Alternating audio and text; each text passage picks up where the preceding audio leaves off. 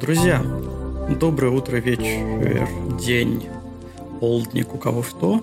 А, мы начинаем наш второй сезон и 44-й подкаст, в котором сегодня будем затрагивать горячие темы, что же нам снимать в осенне-зимний период.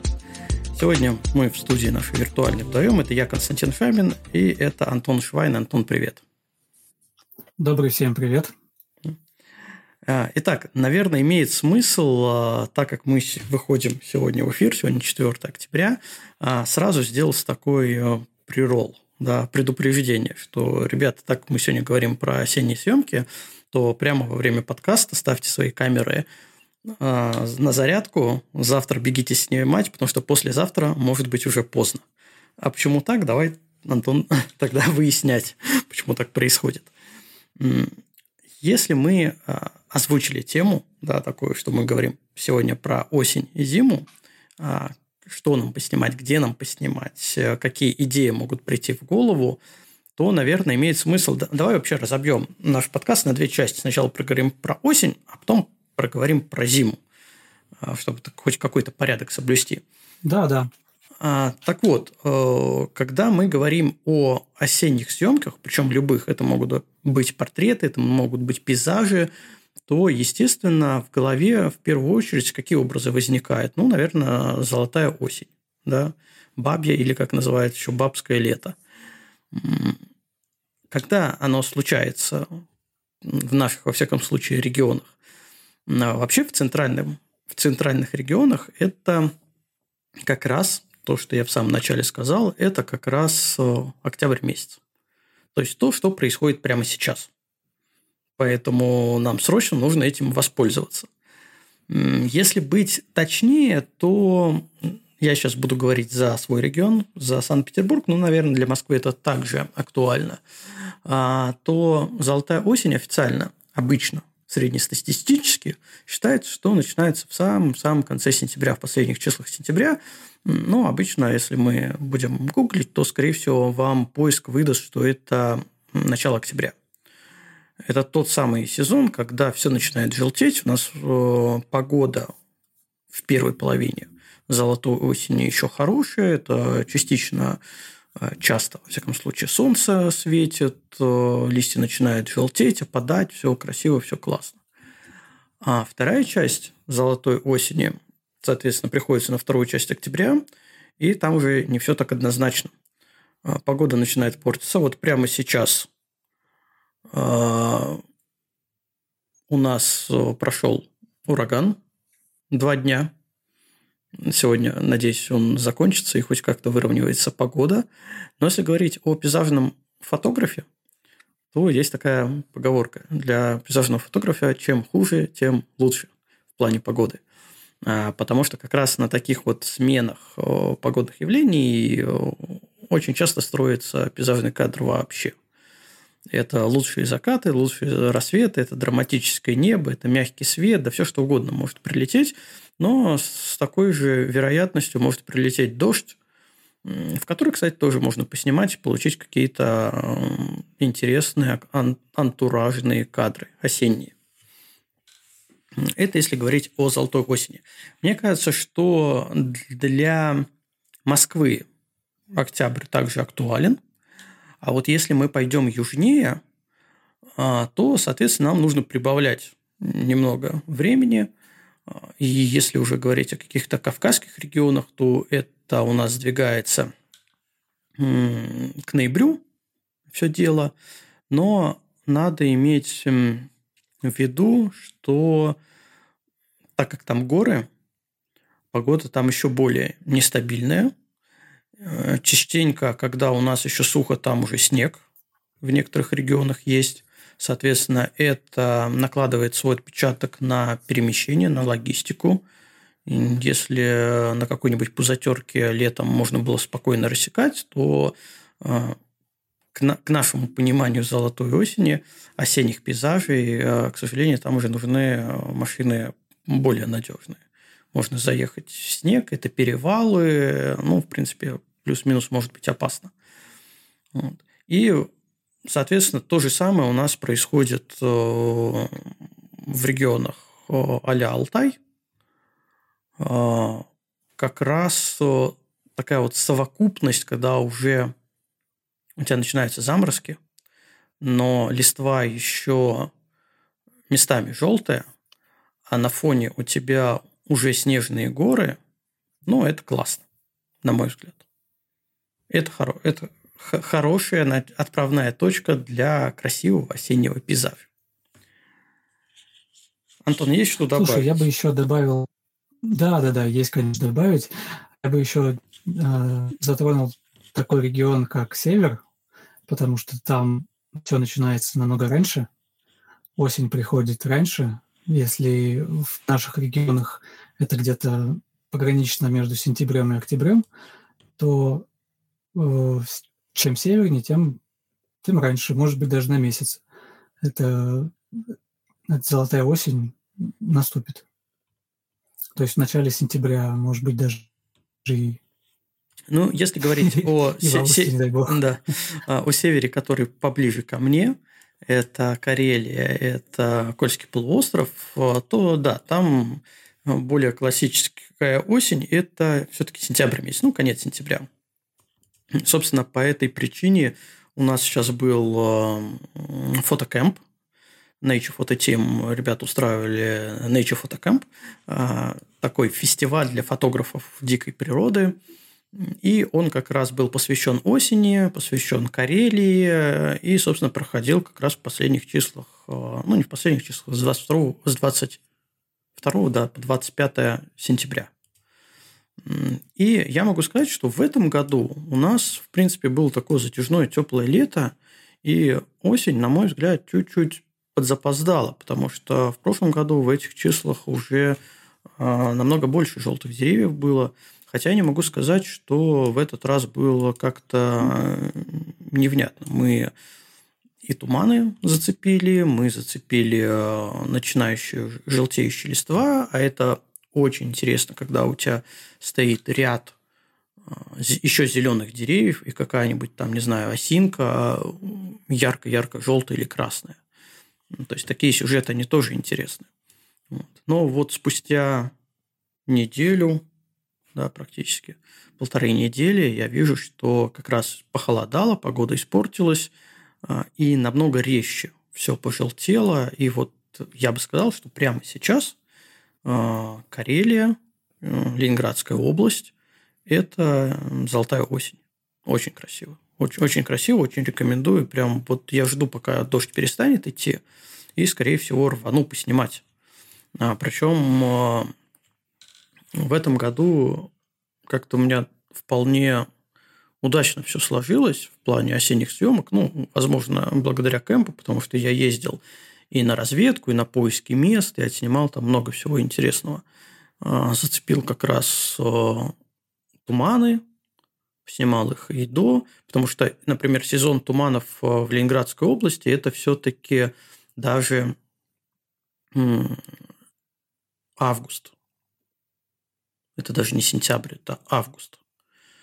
А, очень классные были мощные туманы, чуть ли не каждый день, хотя сейчас тоже они продолжаются. Вот буквально на этих выходных в воскресенье я гулял по лесу просто с мобильным телефоном, в удовольствие снимал на мобильный телефон, потому что туман был очень красивый, ну и лес был прекрасный.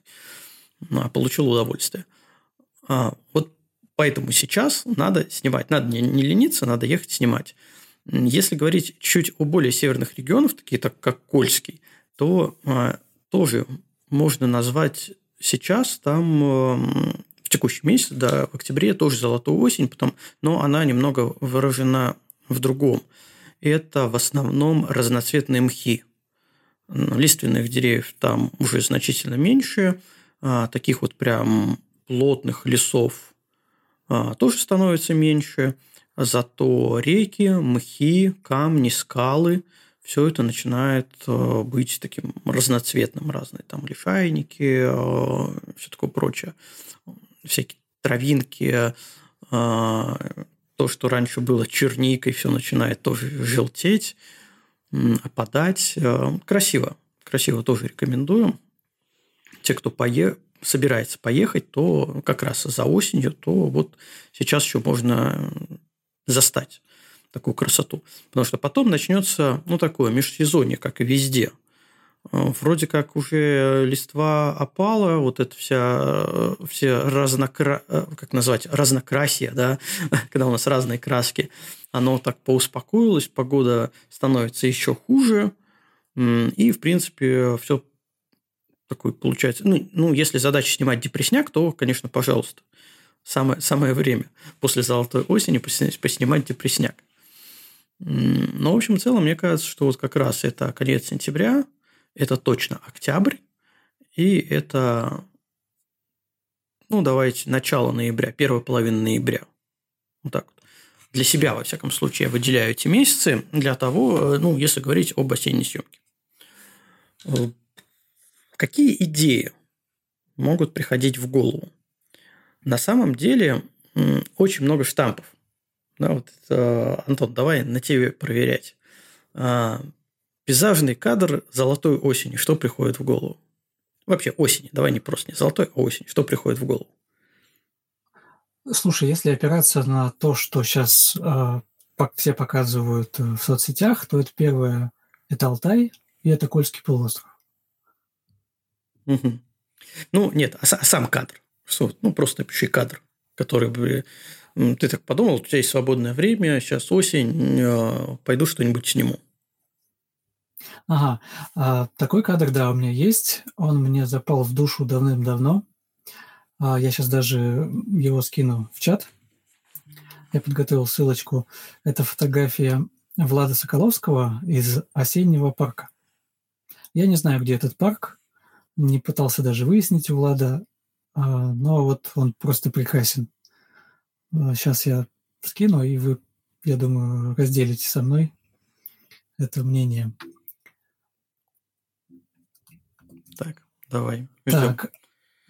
Угу. Вот. А когда я первый раз увидел эту фотографию, если я правильно помню, она э, загружена Владом была ну, лет 10 назад, 2012 Сила этой осени называется. Да, да, да. Вот, а, то я, наверное, на протяжении нескольких лет а, осенью бродил по паркам, ну, которые были у меня неподалеку, и пытался, наверное, поймать такое же подобное состояние. Чтобы солнышко сквозь, сквозь деревья, сквозь ветки а, пробиралось, да, сквозь, сквозь такую легкую дымку этого утреннего тумана но нигде у нас я такого не нашел. Вот, может быть, в будущем. Ну, э, слушай, вот буквально подобное. Э, в, это воскресенье, когда я гулял по лесу, была абсолютно такая же ситуация. У меня даже на телефон нечто подобное снято. Ну, единственное, что я был в сосновом лесу. Здесь на фотографии Влада это уже такой, ну, сильно подоблетевший лес. Есть дымка а туман, контровой свет э, на переднем плане что у нас кленовые в основном листья э, лежат. Ну и такая красивая, действительно, осень, осенняя, осенняя пейзажная фотография. Так вот, да, если в воскресенье я ходил да, по сосновому лесу, елово-сосновому, ну, преимущественно сосновому. И было абсолютно то же самое. Я на телефоне, в принципе, когда солнце наконец пробилось, был очень мощный туман. Когда солнце наконец пробилось через туман, у меня даже на телефон тоже есть похожая фотография, естественно, без а, обработки. А, которая абсолютно также передает состояние вот э, такого утра. А я уверен, более чем уверен, что это тоже утро.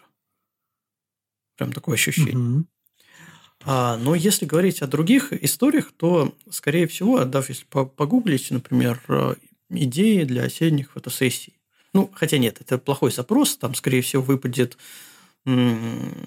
Что-то про портреты. Что-то про портреты, Что-то про людей. Да. А, но почему нет? Мы для всех говорим. А, но какие могут быть э, прям идеи? Если опираться на то, что снято до нас, то любая идея будет баяном. Но есть прям баянистые баяны. А чаще всего они попадаются как раз в портретные съемки и в даже это не travel, наверное, в блогинге. Да, когда человек блогер, и вот ему надо забивать контент. Это, например, а, не знаю, дорога с желтой разделительной полосой, уходящая вдаль через а, золотой лес и какие-нибудь ноги с кроссовками, которые в начале, да и даже без кроссовок. Вот классическая. Или это девушка в ярком свитере, который стоит на такой же дороге, которая уходит через желтый лес, и все классно. Если возвращаться к портретным темам, то, мне кажется, хит, баянный хит – это падающие листья. Да, ну вообще в листве. Это всякие венки из листьев, это рыжая девочка на желтой листве лежащая, это подкидывание листиков, э, восторг в глазах, смех. Еще из блогинга осенью прям мега популярные фотографии в шляпах. Вот как шляпы вошли в моды, так э, осенью новый пик, потому что ну, они максимально гармонично смотрятся с тем же свитером крупной вязки, либо с каким-то пальто осенним. Э, тоже прям классика классикой. Э, у предметчиков, кстати, кто контент снимает для предметчиков, тоже свои баяны. Это тоже вязаные свитера на какой-то деревяшке, несколько листиков, чашка кофе. Чашка кофе в руках вообще очень часто встречается. Ну, опять же, в блогинге, да. Э, какая-нибудь девушка, укутанная в плед. Я вот прям накидываю, можно, мне кажется, вот записывать и просто себе в план ставить, что я еще не снял из этого, а все уже сняли. А девушка, закутанная в плед, э, стоящая где-то вот на таком рассветном свете в лесу, либо сидящая на растельном пледе. Если сидящая на растельном пледе, то можно туда добавить кучу всяких аксессуаров. А, опять же, накидать листья, какую-нибудь корзинку с яблоками, не знаю, либо сделать такой travel, это термос, э, не знаю, там какой-нибудь бутерброд на красивой тарелочке, а, либо залезть в машину, устроить там спальное место, открыть заднюю, ну, если машина позволяет, багажник, вытянуть туда ноги и сфотографировать, как ноги смотрят, а, ноги укутанные в плед в красивых носках, а рядом еще какая-нибудь собачка лежит, и они смотрят все это на, через открытую дверь на золотую осень. И, и, куш, и кружку чая, либо кофе обязательно в руки ну, либо рассыпать вокруг себя каких-нибудь там, не знаю, опять яблок. А, ну, то есть, вот такие все вещи, они прям мега популярны, их очень легко найти.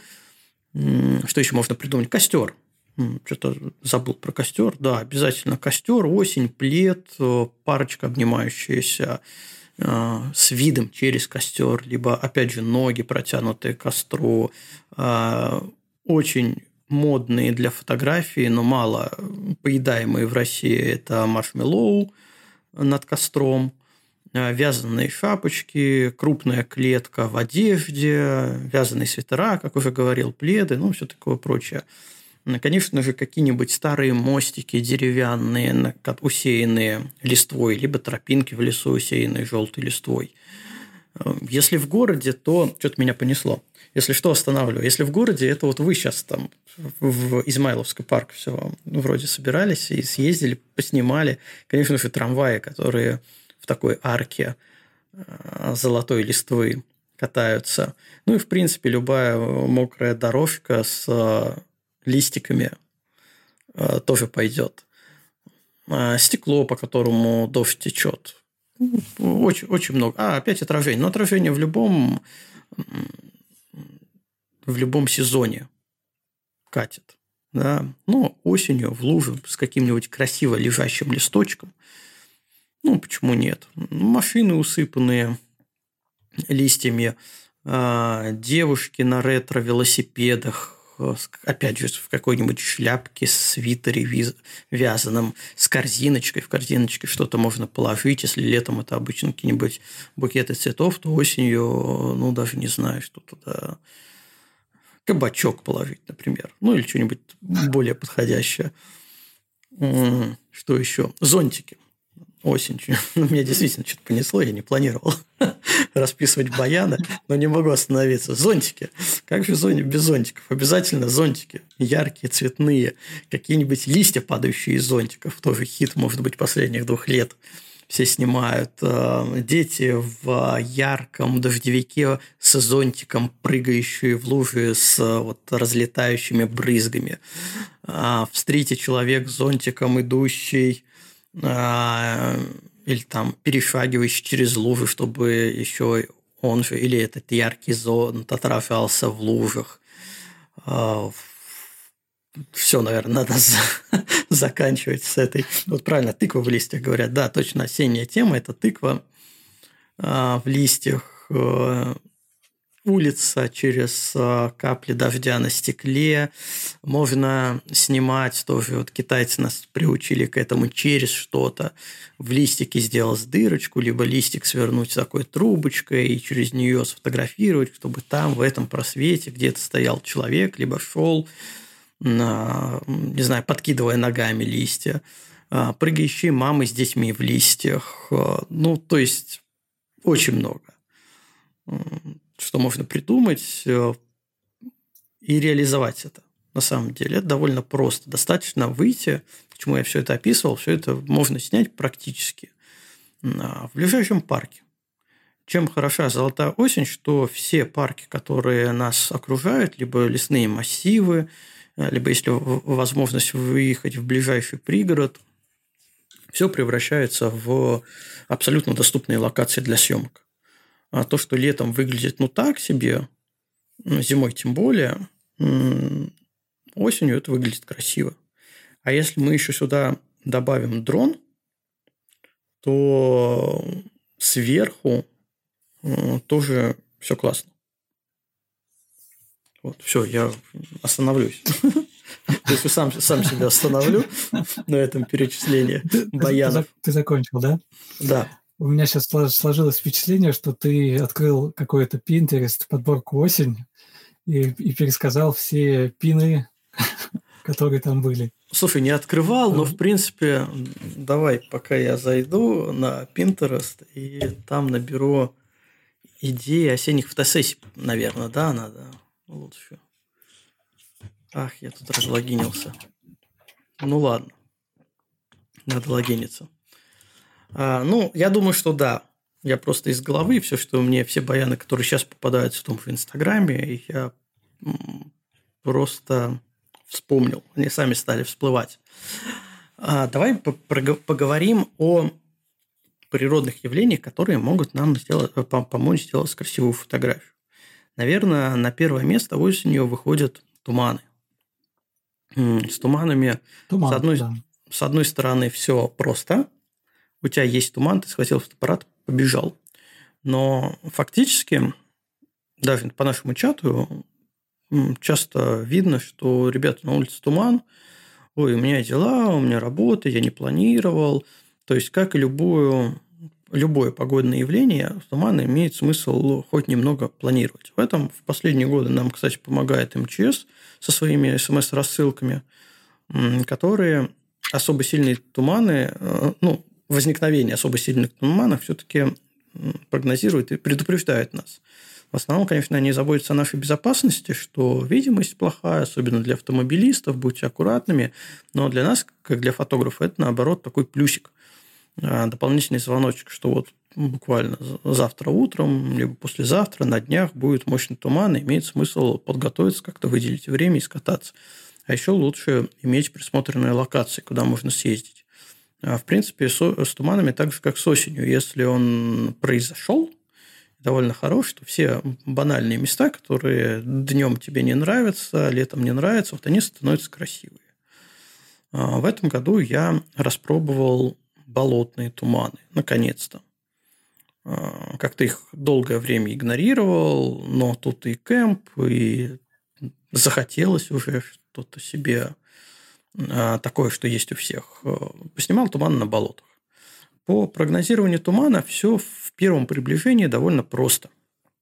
Туман – это что, концентрация воды в воздухе, конденсация. А, поэтому она возникает тогда, когда у нас скачет температурный режим, температура. Есть такое понятие, как точка росы. И, в принципе, практически во всех погодных программах, ну, более-менее нормальных, а, эта точка росы указывается. Ну, даже вот банально я посмотрю на сегодня, какая у нас точка росы была, и почему сегодня не было э, тумана. А, так вот, когда температура переходит эту точку росы, и чем дальше, тем лучше, а, тогда очень большой шанс возникновения туманов. Так, точка росы 6 градусов сегодня. А температура ночью 7 градусов. Поэтому ожидать тумана можно только где-то в низинах, э, прямо над водой и не очень мощных. Вот когда температура, если точка росы 6 градусов, а температура упадет до 3-4, или вот как было в воскресенье, ночью было 2 градуса, то это сразу звоночек. А днем оно опять поднимется выше точки росы, то это сразу звоночек, особенно осенью, что ребята, ждем туманы. Можно планировать, выезжать и ожидать. Сто процентов гарантии, конечно, не будет, потому что в каком-нибудь месте, в которое ты поехал, оно может быть хорошо продуваемым. И там просто его задувает, он не образовывается, либо там слишком сухо для того, чтобы образовался туман. Но в общем и целом вот эта вот точка росы в, погодной, в погодном приложении, оно, а, этот параметр помогает нам с прогнозированием тумана. Просто рекомендую пользоваться, это очень просто. А, понятно, что на возникновение тумана и другие факторы воздействуют, такие как давление, например. Но я лично не пользуюсь, честно скажу. Я только поглядываю на точку росы. Возможно, потому что живу на болотах питерских. И у нас все-таки а, туман – это более частое явление. А, мне хватает этого для прогнозирования. Если у вас есть какой-то свой опыт, то давайте добавляйте. А, Слушай, Кость, да. я так, например, когда еду за туманом, ориентируюсь только на три пункта. Это точка росы, это температура в этом месте, ну, ожидаемая, и наличие ветра. В общем-то, мне кажется, все. Ну, по идее, да. Хотя наличие ветра – это вообще такая аморфная вещь, в прогнозе я имею в виду, а, что она может быть, быть, может быть не быть а, в конкретном месте заявленного в ну, прогнозе ну, ветра. Прогнозирование погоды – это такая, такая себе да. задача. Легко ошибиться. Но не выехал, не снял, как говорится. Очень легко себя уговорить проснувшись еще затемно, посмотрев за окно, говорить, что нет, сегодня, наверное, ничего не будет. А, а когда оно случится, корить, что ну что ж так, я никуда не поехал, оно вот так вот красиво. И, и писать в чат, что да нет, у меня были на самом деле другие дела, я просто был занят, вот эти, да, знаешь, стандартные отмазки, когда, ну, просто решил лишние несколько часов поспать вместо, вместо того, чтобы куда-то ехать. Мы все этим грешны, все, это, все эти люди любим так отмазываться. Вот. Но да, тут, кстати, про ветер я абсолютно согласен, что если сильный, может сдувать. С другой стороны, вот в воскресенье был такой мощный туман, был ветер. Его просто было видно, как его кусками несет. Несет, да. То есть э, я был на озере, буквально туман, видимость вообще метров 10. Дальше вообще ничего не видно. Потом раз, ветром раздувает его, появляется там соседний берег, ну, противоположный берег, деревья на нем. Потом следующую партию тумана закидывает, опять ничего не видит. И вот так все утро. А еще была облачность, и солнце встало только, не знаю, там к 12 часам пробилось где-то в какую-то дырочку. Поэтому просто, не знаю, 5 часов тумана, ну, там обсниматься можно было. Что я даже на телефон начал снимать. Не выдержал. Не выдержала душа поэта, как говорится. А, что у нас еще по погоде интересный? А, в принципе, дождь. Красивый дождь, не сильный, моросящий. Он создает тоже такую дымку, а тональная перспектива а, в лесу. Вообще мокрый лес осенний мокрый лес, он прикольный.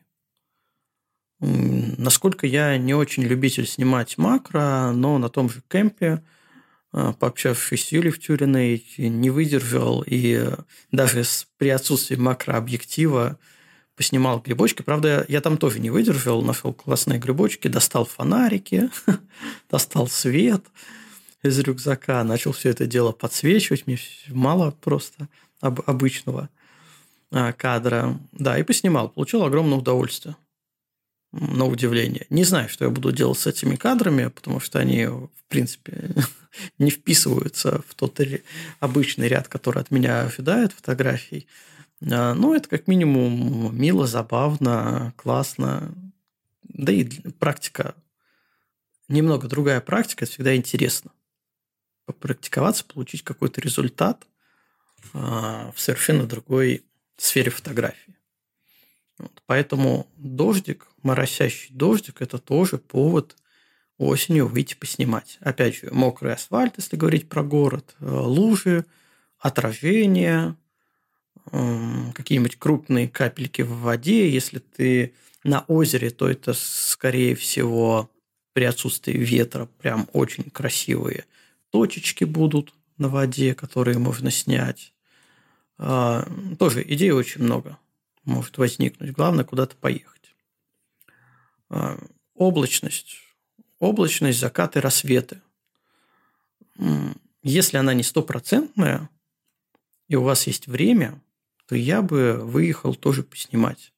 Потому что, как, опять же, показывает практика, казалось бы, в бесперспективной ситуации выезжаешь на закат, Э, с облачностью порядка 80%, но ведь 80% что означает? Что есть 20% э, безоблачного неба. И буквально 10 минут заката, солнце находит дырочку, светит, огонь, великолепие, красота, только успевай снимать и искать ракурс. Вот, кстати, Людмила у нас в чате спрашивает, как вы прячете от воды камеру, если фотографируете в дождь. Э, я не прячу от воды камеру, у меня камера держит воду, она побывала неоднократно под э, серьезными ливнями, дождями, снегопадами, все нормально. Но я не рекомендую так повторять, если вы не уверены в своей технике. Э, во-первых, любой производитель, даже выпуская камеру, в которой заявлена а, водозащита, они подразумевают, что это защита от брызг. То есть это не подводный бокс, а под воду его погружать точно не надо, это просто защита от брызг. Поэтому легкие моросящие дожди для современной камеры – это не проблема. Но у меня был опыт э, использования различных чехлов, начиная от э, крутых брендированных, таких даже утепленных для зимнего периода, в которые ты запихиваешь обе руки. Там есть небольшое отверстие под пленкой, через которую ты видишь э, свою камеру, экран, э, защищается объектив, вот все, полная защита. Я хочу сказать, что все это очень-очень неудобно. Прям... Это не, неудобно, и это очень сильно парусит, когда ветер. Ну, да, но в первую очередь это неудобно. С парусностью можно было бы как-нибудь побороться да, немножко. Но вот управление неудобно. Если объектив с хоботом, так называемым, да, когда он у тебя меняет а, свою длину, если это зум-объектив во время фокусировки, то еще более неудобно. Все равно какая-то влага туда вместе с руками попадет, то есть неполная защита. А, но самое главное, что оно еще, ну не, не самое главное, еще плюс один, что особенно утепленные все эти чехлы, они очень много места занимают. Абсолютно бесполезно. Просто занимает место в рюкзаке. Ты не знаешь, понадобится он, не понадобится, будет дождь, не будешь. Я просто носил-носил, потом оставил дома, сейчас даже не знаю, где лежат они все. Более-менее нормальный... Э, а, перейдем в другую категорию, на совершенно противоположный край. Используем, берем обычный полиэтиленовый пакет из магазина. Вот, все. Прикрыли камеру от дождика, и этого нормально. Но на самом деле есть такие а, чехлы полиэтиленовые, они условно безразмерные, есть там отверстие под объектив, которое а, с такой как назвать, не резиночкой, затяжкой, как на, на рюкзаках с, верхней. Ну, с резинкой. Ну, да. Такой затянул, на стопор поставил, и она плотно обхватила объектив. Тоже такой условно, условно безразмерный а хоп для объектива защиту. Поэтому выпускается, ну, то есть можно применять на любой камере, без разницы от бренда э, вообще. Плюс занимает очень-очень мало места. Это просто такая плотная полиэтиленка. А, плюс от полиэтиленового пакета, что все-таки она более плотная, более износостойчивая а, и более приспособлена. То есть там форма, когда ты надеваешь на камеру, форма все-таки подразумевает, что руки ты туда засунешь, а не полезешь под пакет, приоткрывать, заглядывать в мониторчик. А, все это более удобно. И у меня такая в рюкзаке лежит. Пользовался я ей ровно один раз для того, чтобы посмотреть, э, налезает ли она у меня на камеру. На этом все. Весь мой опыт использования. У меня был опыт э, покупки вот чего-то подобного, такого чехла. Э, очень удобная установка у него была. Э, в горячий башмак вставлялась такая пл- э, планка, и на нее, на липучке, приклеивался этот вот чехол. То есть он фактически не касался органов управления, а был таким якобы типа зонтом над камерой. Это удобно, но вот в случае с ветром это, конечно, очень сильно увеличивает площадь фотоаппарата и начинает все шататься. Слушай, а есть же на Алиэкспрессе есть прям зонтики для фотоаппарата. Да, да, да, я, тоже такие видел. Но это, конечно, лучше использовать обычный зонт. Вот просто банальный обычный зонт. Каким у, у меня был опыт по, по а, улице. Да. Насчет дождя я э, не любитель бленды не знаю, как-то с годами э, использования фототехники я потихоньку-потихоньку отходил от бленда. Э, просто перестал, переставал их пользоваться, ими пользоваться, таскать с собой еще лишнее, потом опять же это парусность. Э, для меня бленда э, обоснована в применении, э, когда идет дождь. Тогда можно нацепить бленду, и если он не горизонтальный, а все-таки вертикальный, то меньше шансов, меньше протирать стекло. Э, перед, переднюю линзу. А, так вот, так как я не очень люблю бленды и не ношу их с собой, я как-то снимал в Питере в дождь такой вечерний Питер уже с огнями и э, накрапывал дождь. Ну, было неплохо, красиво. Я снимал. Естественно, я запарился протирать объектив. Я просто с себя снял кепку и ее держал над объективом, как такой козырек и спокойно поснимал. Но э, если откинуть шутки в сторону, то, конечно, вот э, как раз бленда для меня, лично для меня в дождь она обоснована для использования. А зайцы, блики, я лучше выберу, наверное, немного другой ракурс. Я не верю, что невозможно найти ракурс, невозможно как-то прикрыться от блика. А, поэтому вот в плане защиты от э, зайцев бленду я очень редко рассматриваю. А вот от дождя, да, я бы использовал, если бы я носил, но мне лень. Слушай, вот у меня есть такой что-то типа лайфхака, что ли. Я тоже не люблю бленды, их всегда оставляю дома. И если есть вероятность, что блик какой-то попадет, я использую крышку от объектива, чтобы этот блик убрать. Ну, ты ее просто держишь над объективом. Да-да-да, просто фактически тень создаешь. Я, я, рукой, я рукой это делаю. Просто делаю такой козырек рукой, и все. Вот нам еще ну, скинули тоже, тоже в чат целый, целая съемная часть от детской коляски. Да, очень похоже. Я не знаю, это ну, все... Так, мне, мне кажется, это шутки ради максимум. Да, то есть, э, знаешь, когда ты вышел из дома, э, из своего частного дома и на своем участке, вот так вот развлекаешься, мне кажется, это, в принципе, неплохо. Почему нет? Но вот это да, все тащить... тебя вдруг не определится. Да, все это с собой тащить э, куда-то, если мы говорим об интересной пейзажной фотографии в какие-нибудь горы, ну, такое себе. А если еще вспомнить людей, которые идут в трекинг, с э, рюкзаками и класть туда еще пару килограмм просто защиты от дождя, ну, так себе идея. На мой взгляд, опять же. Да, лучше, лучше вместо лишнего этого веса взять лишней воды, грубо говоря. Да, да, согласен. Так, погнали дальше. Что еще мы можем снимать осенью? Да, вот в основном, смотри, все в чате в основном отписываются, что практически никто не защищает камеру от воды.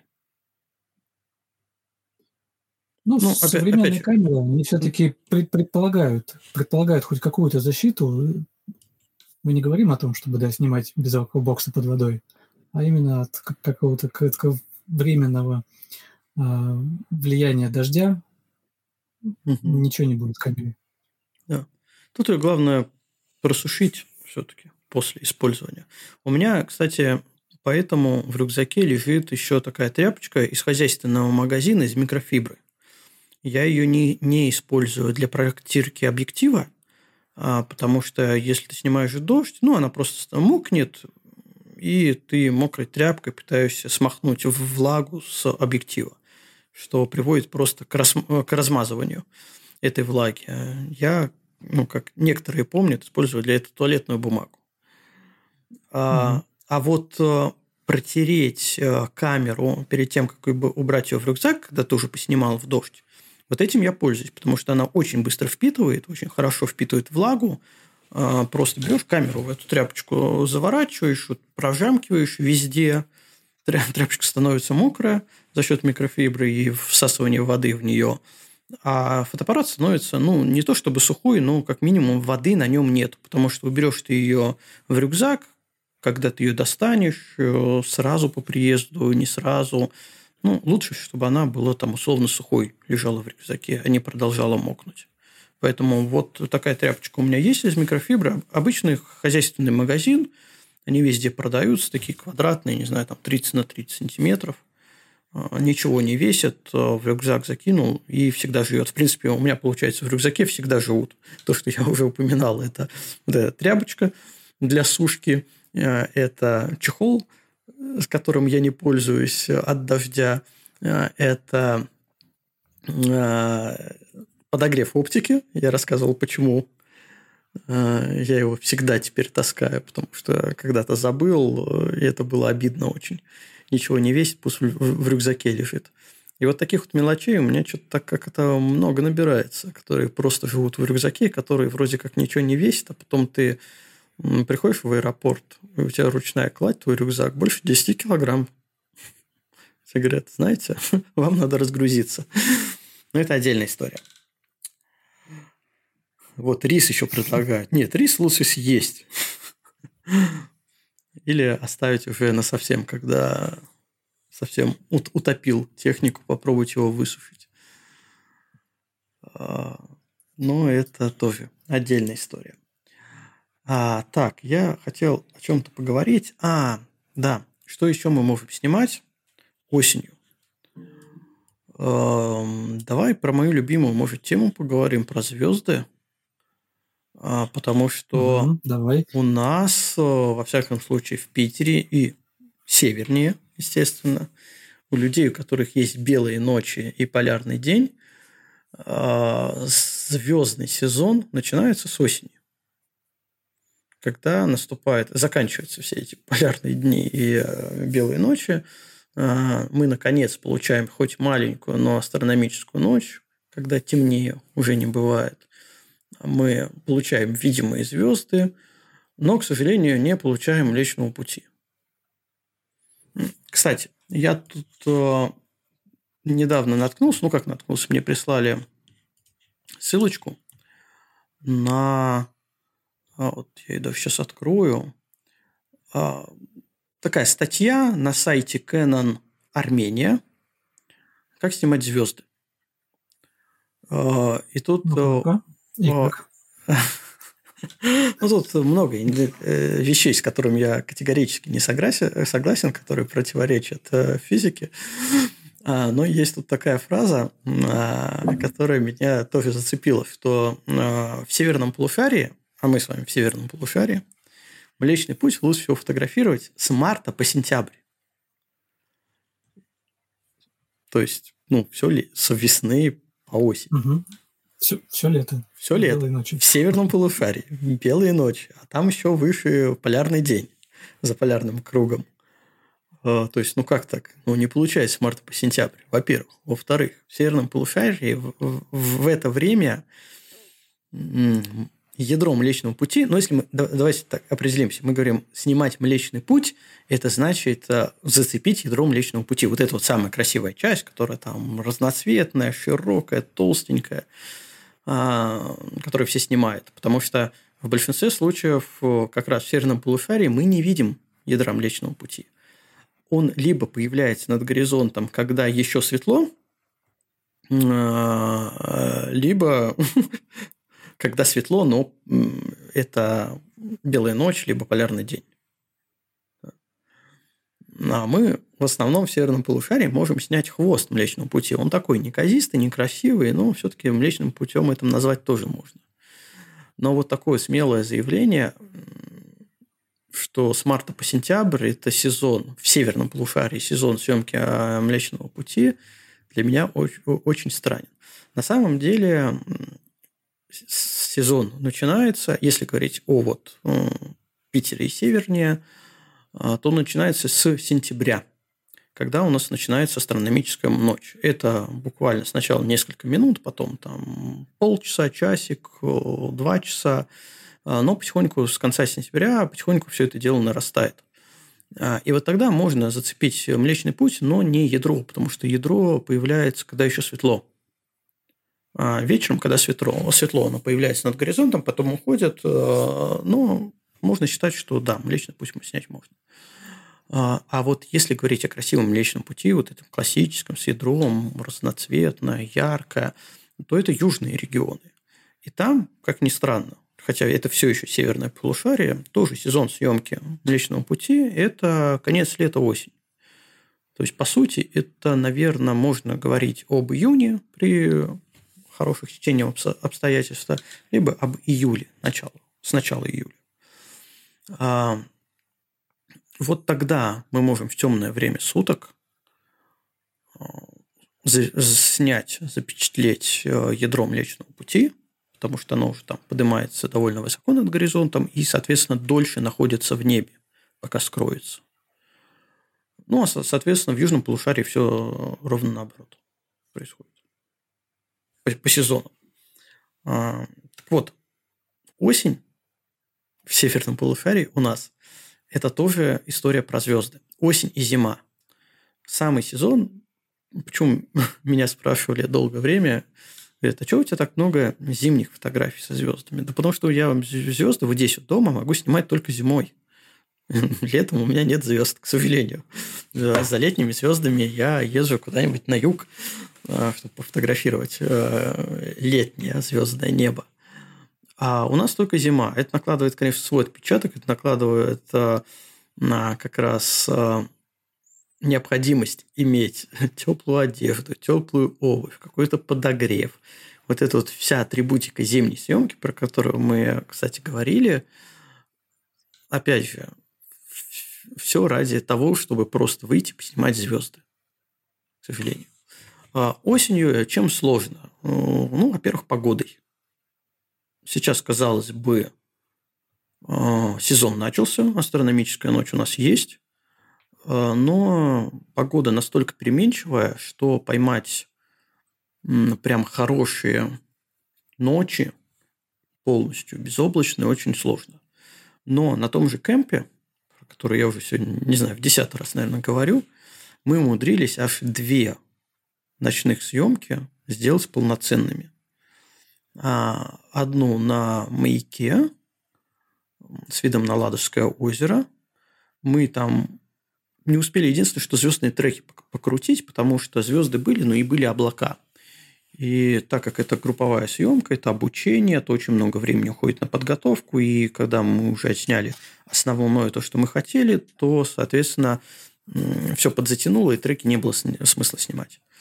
А, и еще мы снимали «Одиноко стоящее дерево». Я сегодня выложил как раз в проект 365 и в сторис у себя эту фотографию, где ну, накрутили все, что можно было накрутить. И палатка подсвеченная, и дроном вокруг дерева несколько колец сделали. Ну, короче, поизвращались как только могли. И опять же были звезды. А на следующую ночь уже были дожди ну, просто повезло. Ну, везет тем, кому везет. Да, везет тем, который встал, ночью не спал, пошел все-таки снимать, ему повезло. Я так считаю, во всяком случае. Да, согласен. Вот у нас в чате зонтик и не уста... и не появился. Да, да.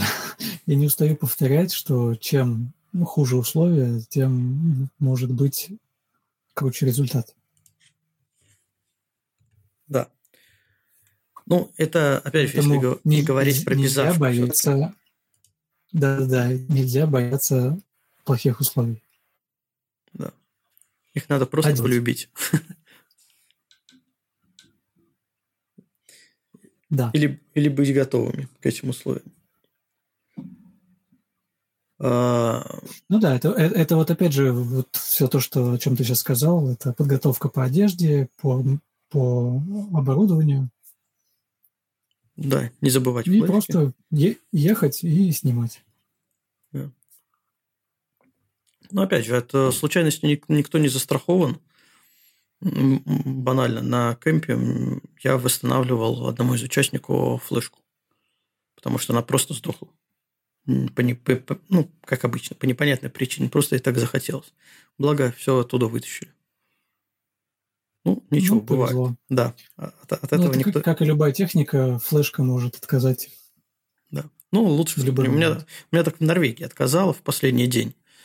Э, было очень так тревожно, что я могу потерять всю поездку. Ну, не всю поездку, я в течение поездки скидывал фотографии на ноут, но несколько дней не скидывал.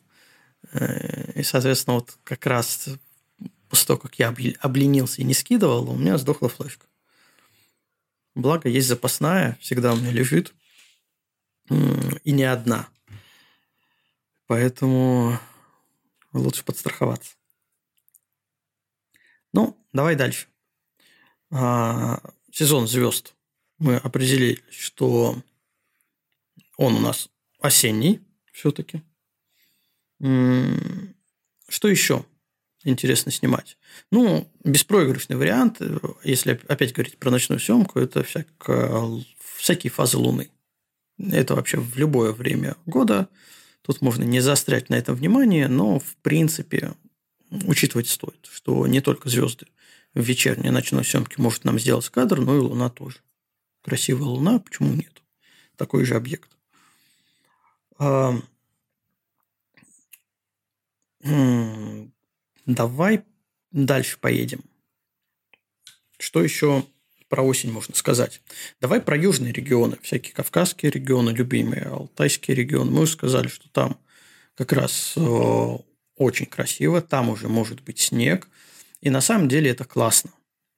Э, потому что, ну, во всяком случае, я очень люблю, когда в кадре э, граничит, не граничит, соседствует а, разные времена года.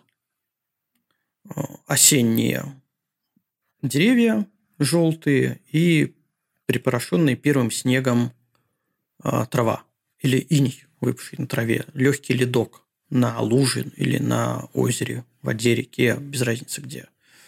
Вот эти пограничные состояния, они всегда вносят в кадры такое вот легкое напряжение, динамику, ты понимаешь, что вот оно, как раз смена времен года, вот, оно, вот так оно происходит. И в этом плане осенние южные регионы, они классные. Алтай безумно интересный, на который я все никак, никак не могу попасть. Я всем завидую. А, но я доеду когда-нибудь. А, Кавказ тоже очень хорошо. В горах может быть снег. Пониже снега может не быть. И поймать там вот такой переходный период намного проще.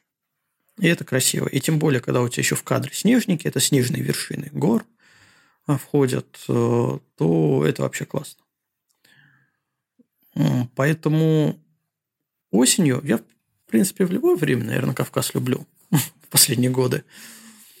А, лето красивое, начало осени красивое, но в этом году я хочу вот как раз в конце октября поехать. Кто тоже хочет, присоединяйтесь. А, поехать э, опять на Кавказ, опять поснимать, и как раз вот за такими, возможно, пограничными э, погодными условиями погоняться. Мне кажется, это будет очень интересно. Слушай, я только-только буквально на днях наткнулся на серию кадров, по-моему, из Дагестана от эм, Дани Коржинова.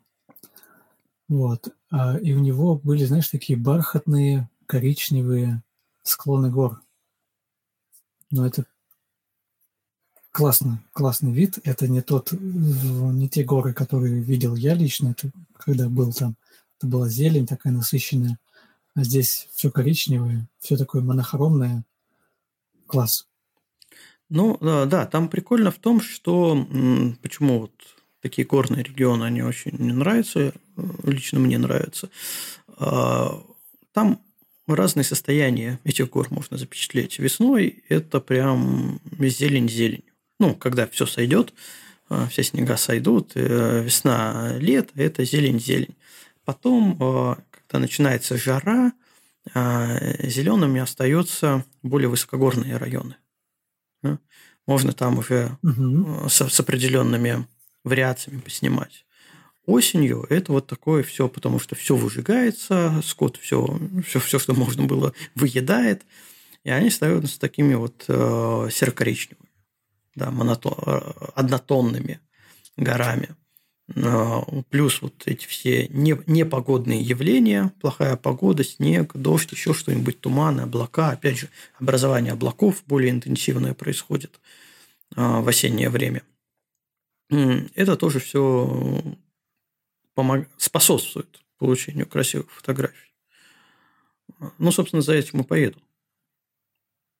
Надо, надо, надо что воспользоваться моментом. А, так вот, я, я зато... Я бы еще, я бы еще да, добавил, да. Костя, извини, да, что перебиваю, а, добавил то, что не стоит осенью недооценивать Краснодарский край. Что я вот э, год назад был в Анапе. Ну и покатались мы по побережью, и шикарный регион, очень красиво, виноградники, очень графичные в это время года. А красные деревья уже, точнее, не, не, неправильно я сказал, деревья начали краснеть, когда я там был. Это просто взрыв такой красок посреди зеленого леса, бац, красное дерево. Это не то чтобы сфотографировать, это и посмотреть очень интересно. А это я веду все к тому, что хорошо бы отправиться на озеро Суко, в долину Суко.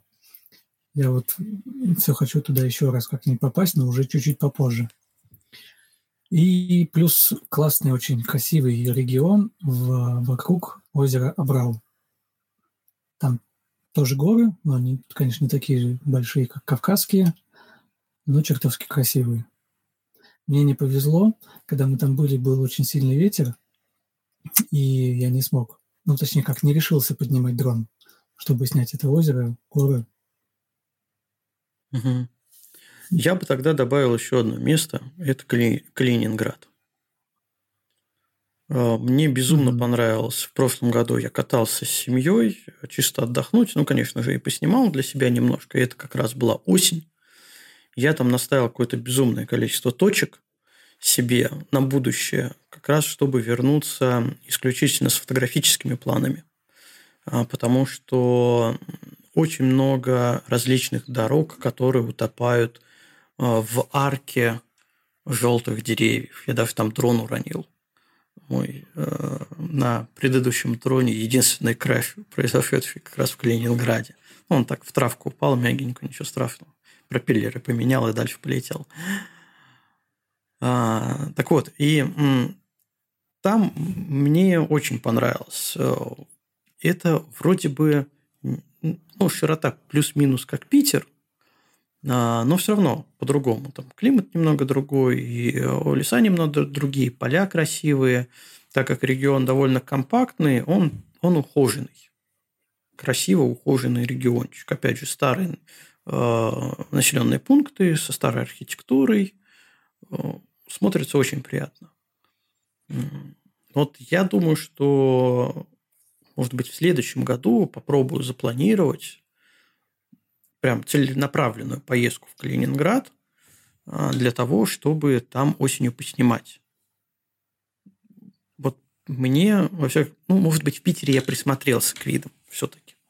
Я тут живу, у меня тут все знакомо и как, ну, как сказать, обыденно. Да, сложно вычленить красивые виды из того, что ты видишь каждый день. А вот поездка в Калининград мне очень запомнилась. Опять же, у меня расставленные точки есть. По логистике там тоже все очень прозрачно, понятно. А, беспроблемная аренда автомобиля, отличные дороги, красивые места.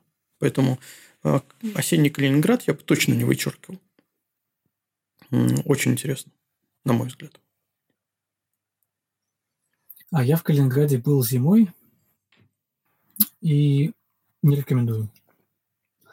А, были мы на Куршской косе, и вот этот балтийский ветер такую, так морозит, вам не горюй.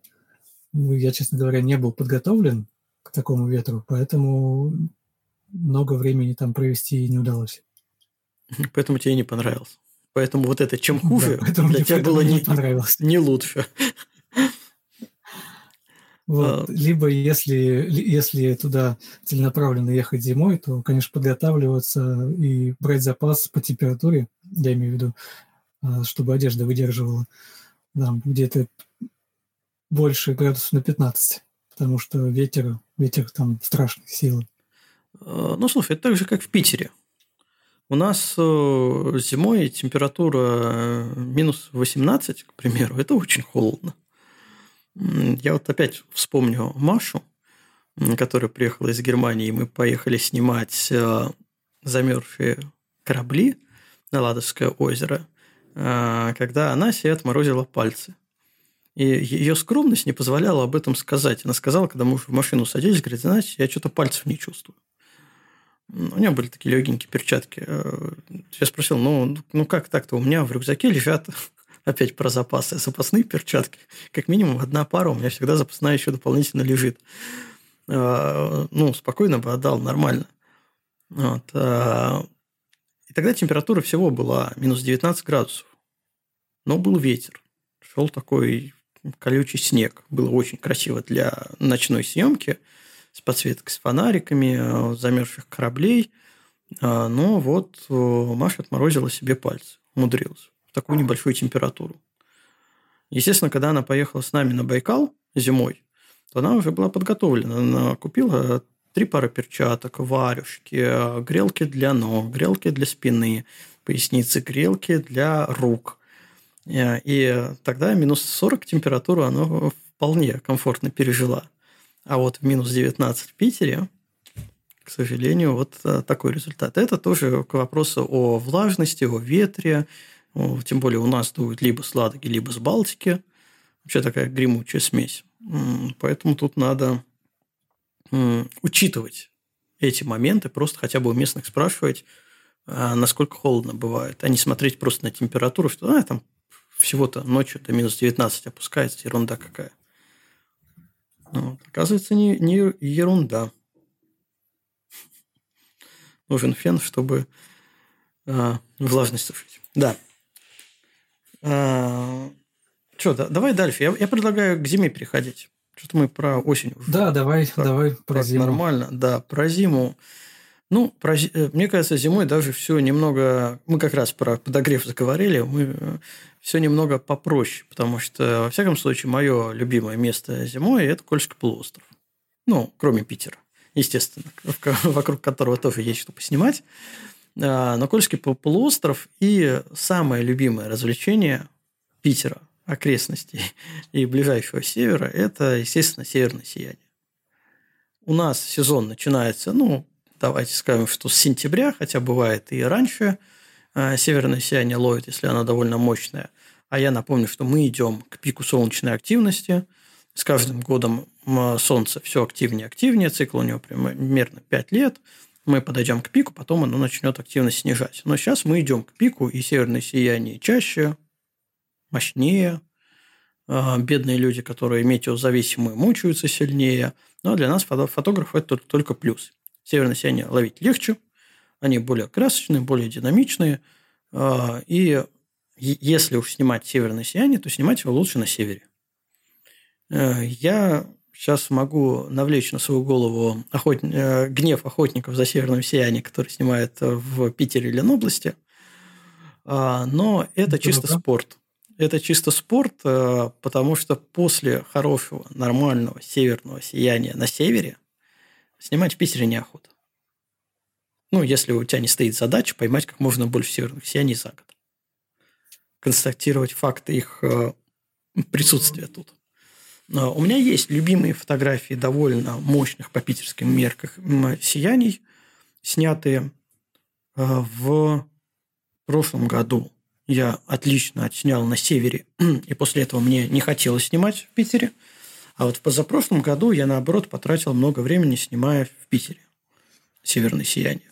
Естественно, так как я их снимал много, то мощные, вполне мощные для Питера я поймал. Но, опять же, все это меркнет э, по сравнению с нормальным северным сиянием на севере. Такая тавтология небольшая. Э, поэтому я неистово рекомендую все-таки ехать туда.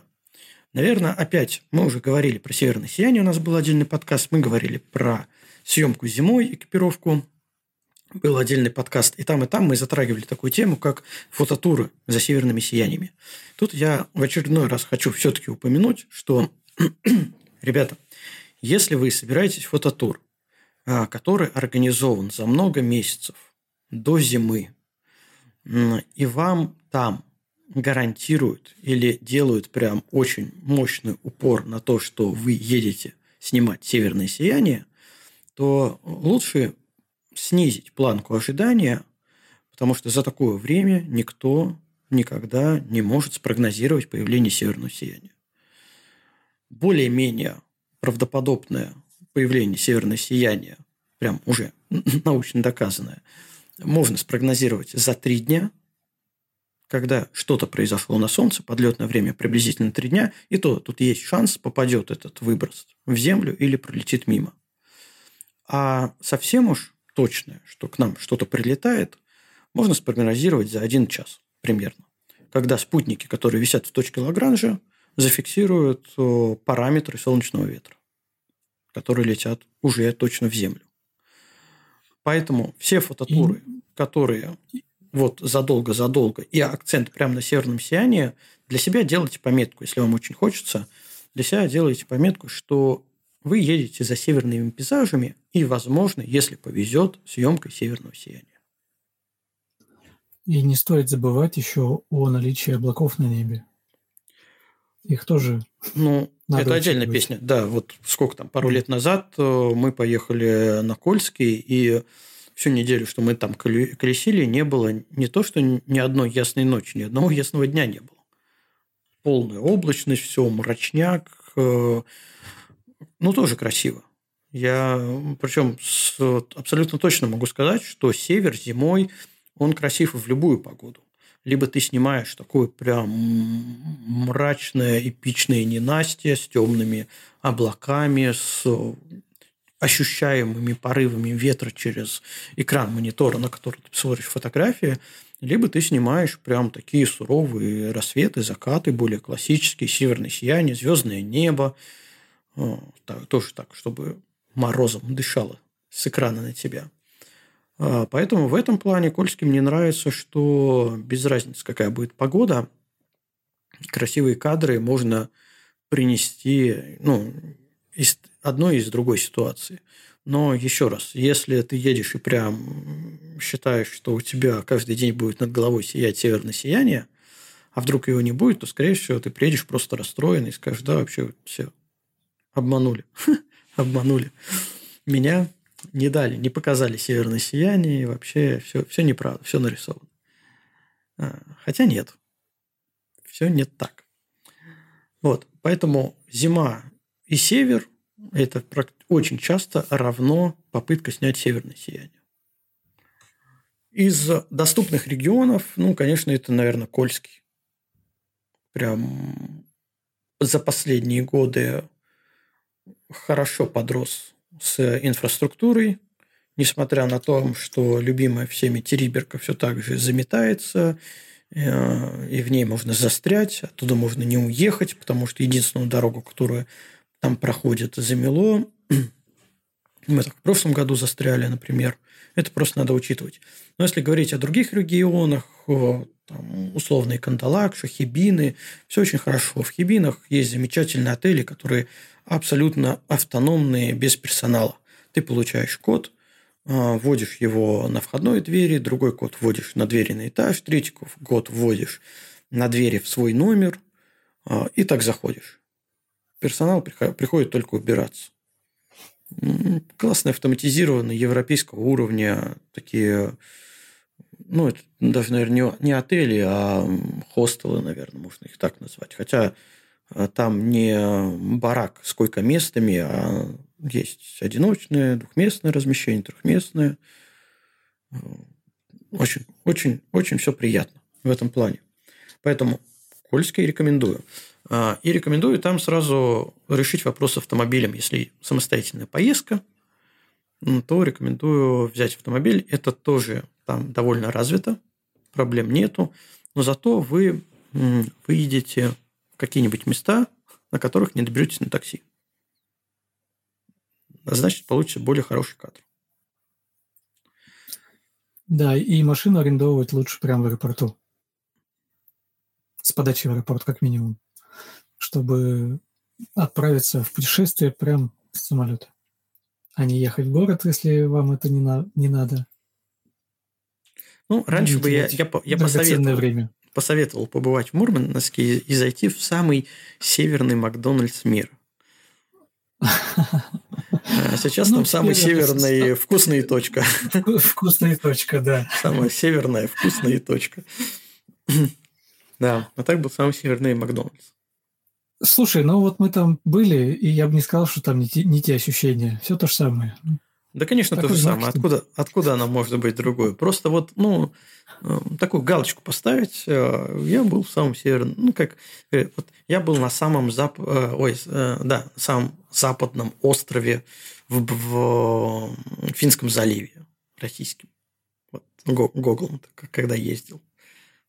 Тоже ничего особенного. Ну, остров и остров. Ну, западный и западный, но он самый западный. Галочка есть, можно так а, для красивого словца упомянуть.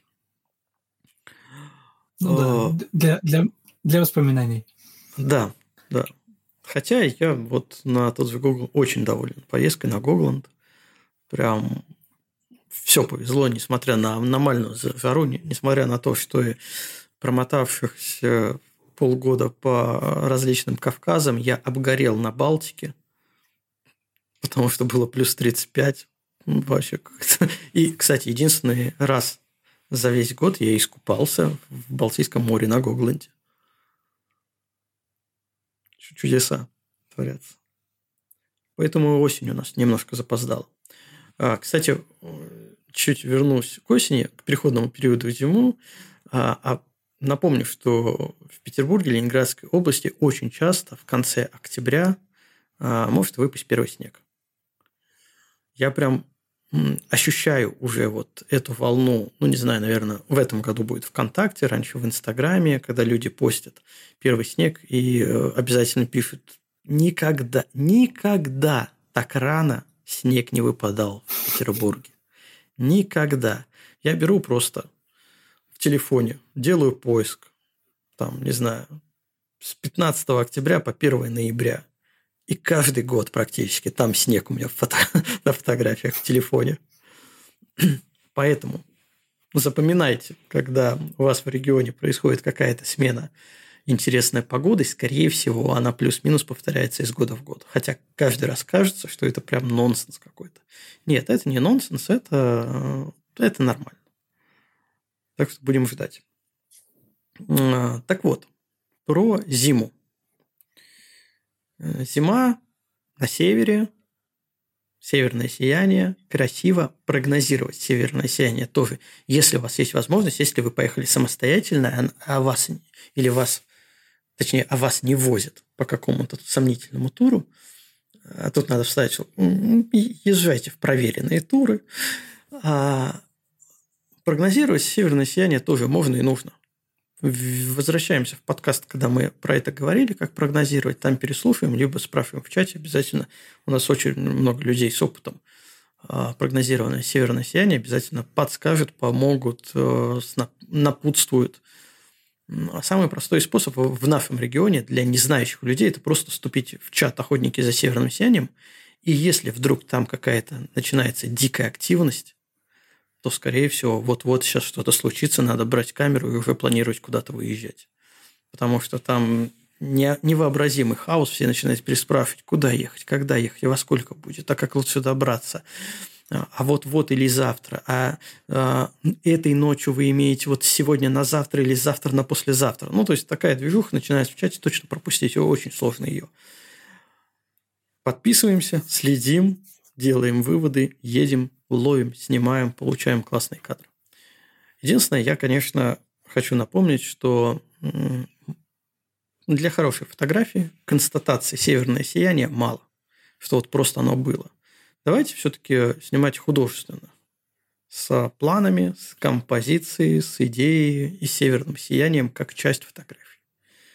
Я вот за это в основном.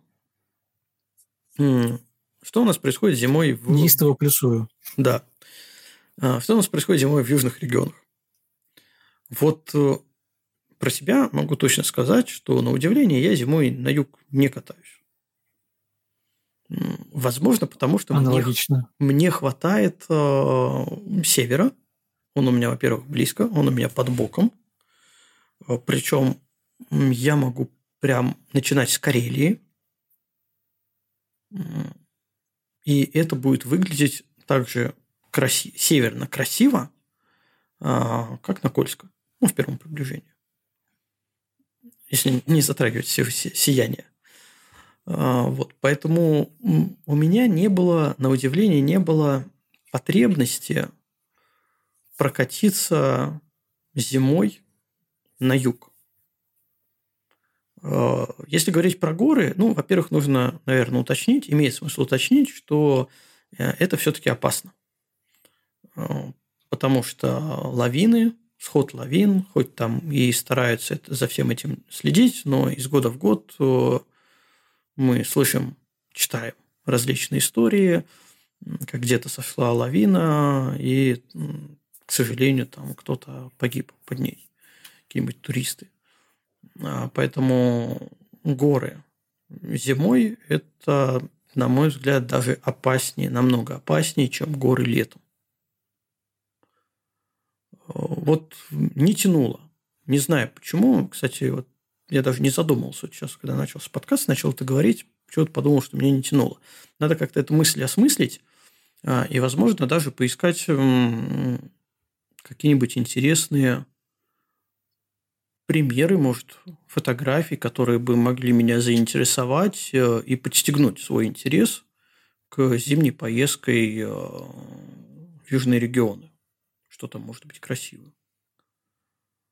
Э, но пока не тянуло. Не знаю, надо подумать. А, что еще нас а, может А как насчет аль- альтернатив а, типа Байкала?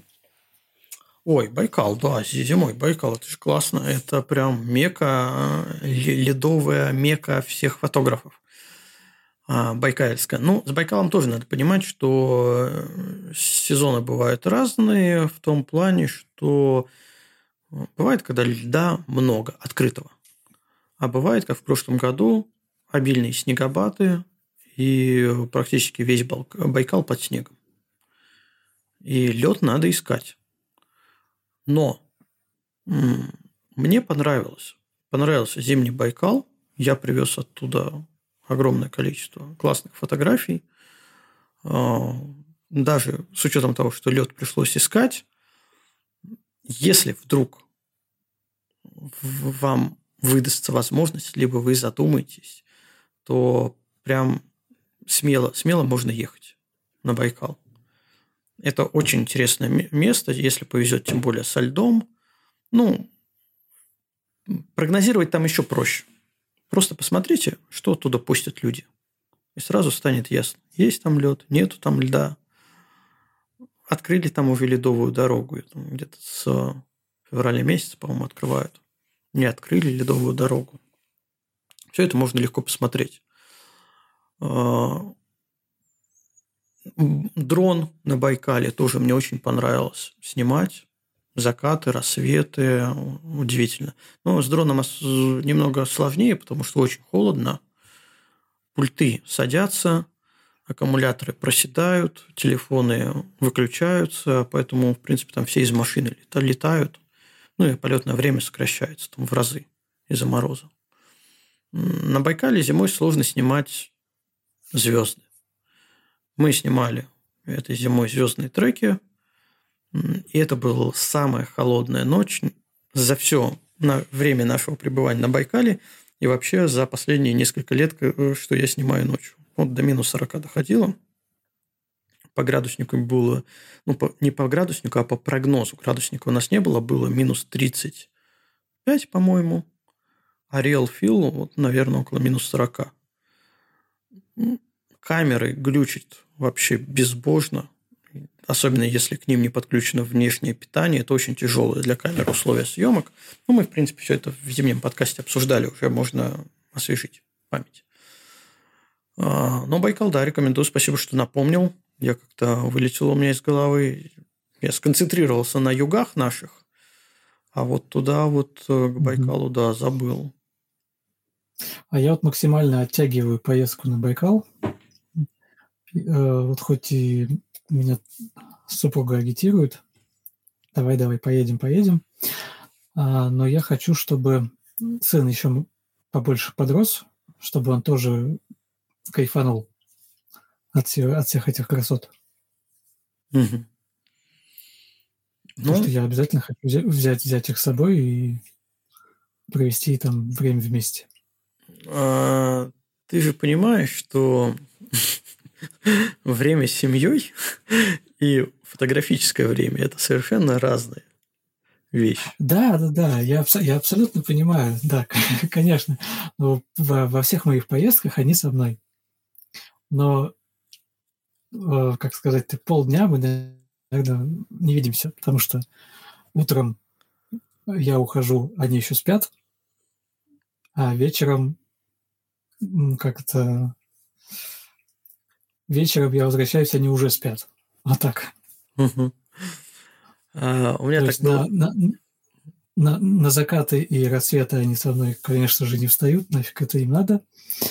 Вот. А видимся мы только днем. А, смотри, там еще просто по логистике проблем, ну, именно по времени проблемные. Допустим, если ты будешь жить на острове, то в разные края, до разных точек тебе добираться порядка, ну, бывает, да, двух часов. Иногда даже больше. Угу. Вот, поэтому с учетом того, во сколько рассвет, это очень ранние выезды. И, соответственно, уже после рассвета, пока все отснимешь, разные фазы, ты возвращаешься уже, ну так, поздно утром, скажем так а потом на закат те выезжать, ну, чуть ли не после обеда. Вот в этом сложность. То есть, когда ты в туре, либо сам, это не проблема. У нас получалось как, мы приезжали после рассвета, и э, быстро завтракали и спали до обеда. Вот это наш был сон основной. Спали до обеда, потом обедали, собирались и выезжали на вечернюю съемку. Вот когда с семьей, Тут, к сожалению, может быть ситуация, как у меня случилось на кемп. У меня э, жена с маленьким ребенком поехали со мной на кемп а чуть попозже. Поехали, мне надо было подготовиться, они приехали уже, когда там все было в разгаре. Ну, чтобы тоже просто отдохнуть. Что, Карелия, осень, красиво, Вокс, река, пороги рядом, большая территория, а, место, вот, где мы проживали – есть где погулять, походить, побродить. А, так вот, они а, приехали, приезжали к вечеру, но к вечеру я уже уехал. Я уехал с группой, мы поехали на маяк под Приозерск. А, и так как там было далеко, то мы отсняли вечер и уехали в сам Приозерск, чтобы поесть. И оттуда вернулись опять на маяк, чтобы снимать ночью. То есть, получилось, они приехали, а я вернулся на базу, ну, наверное, где-то там в час ночи, в два ночи. Естественно, они спят. А в 4 утра уже выезжать на рассвет. Вот я приехал, тихохонько лег, поспал, встал, они еще спят. И я уехал на рассвет с группой. А, вернулся, естественно, уже вот как раз поздним утром. И мы а, поздним утром я вернулся, надо было позавтракать, а они как раз встали и пошли прогуляться по территории. В общем, мы встретились только на обеде. Потому что у меня была потом лекция э, для участников кемпа, потом был обед, вот на обеде мы встретились. И жена спрашивает, ты вообще ночью-то, ну, как, приезжал? Говорю, ну, ну, вообще-то да, просто уехал рано, раньше, чем вы проснулись.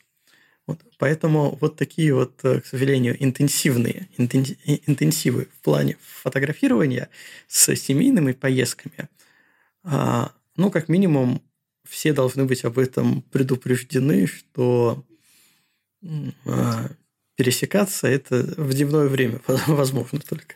И, то, и, то, и, вообще-то, и вообще-то не обязательно. Да, и то тебе да. бы хорошо в это время отдохнуть на самом деле, хоть, хоть немного поспать. А, поэтому, да. У меня во всяком Слушай, ну вспоминаю свою осеннюю поездку на, в, в Карелию, а у меня было ровно то же самое.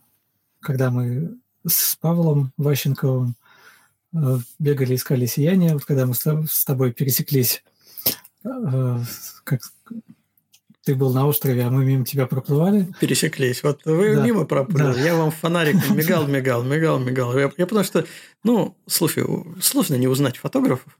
Какие идиоты в 3 часа ночи будут э, на моторе в полной темноте рассекать по ладожским шхерам? А, только фотографы.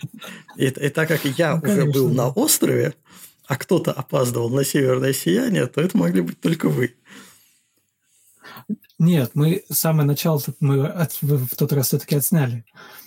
Но вы на базе. Еще, еще, на берег, еще на берегу, да. Вот. Потом мы перешли на один остров, не, не такой уж далекий от базы. А северное сияние тоже поймали, и потом уже пошли дальше. И вот как раз вот в, в этом переходе, в последнем переходе, мы с тобой встретились там. Угу. Ну, я вот всю ночь был на этом острове. Норм... Нормально поснимал? Да, а, а, а мы как скитальцы там носились по островам. Да. Ну, вот... Так, э, что у нас еще из, из зимних вариантов есть? А, слушай, из зимних вариантов, и вообще бы я даже, может быть, вернулся немного к осенним вариантам, а, мы упустили такую тему, как а, различная живность. А, у нас Безусловно, да. съемка... Я даже не, и, и не подумал.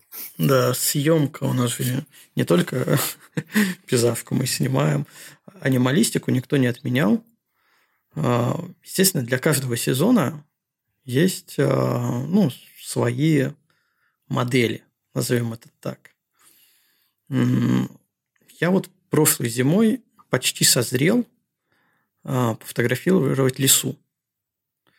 А почти созрел потому, потому что я пошел фотографировать ночь, ночью звезды. А, ну, так в темноте куда-то залез, выбрал ракурс, стою, фотографирую, и в свете фонарика вижу два глаза. Посветил туда поярче, и лиса стоит и смотрит на меня.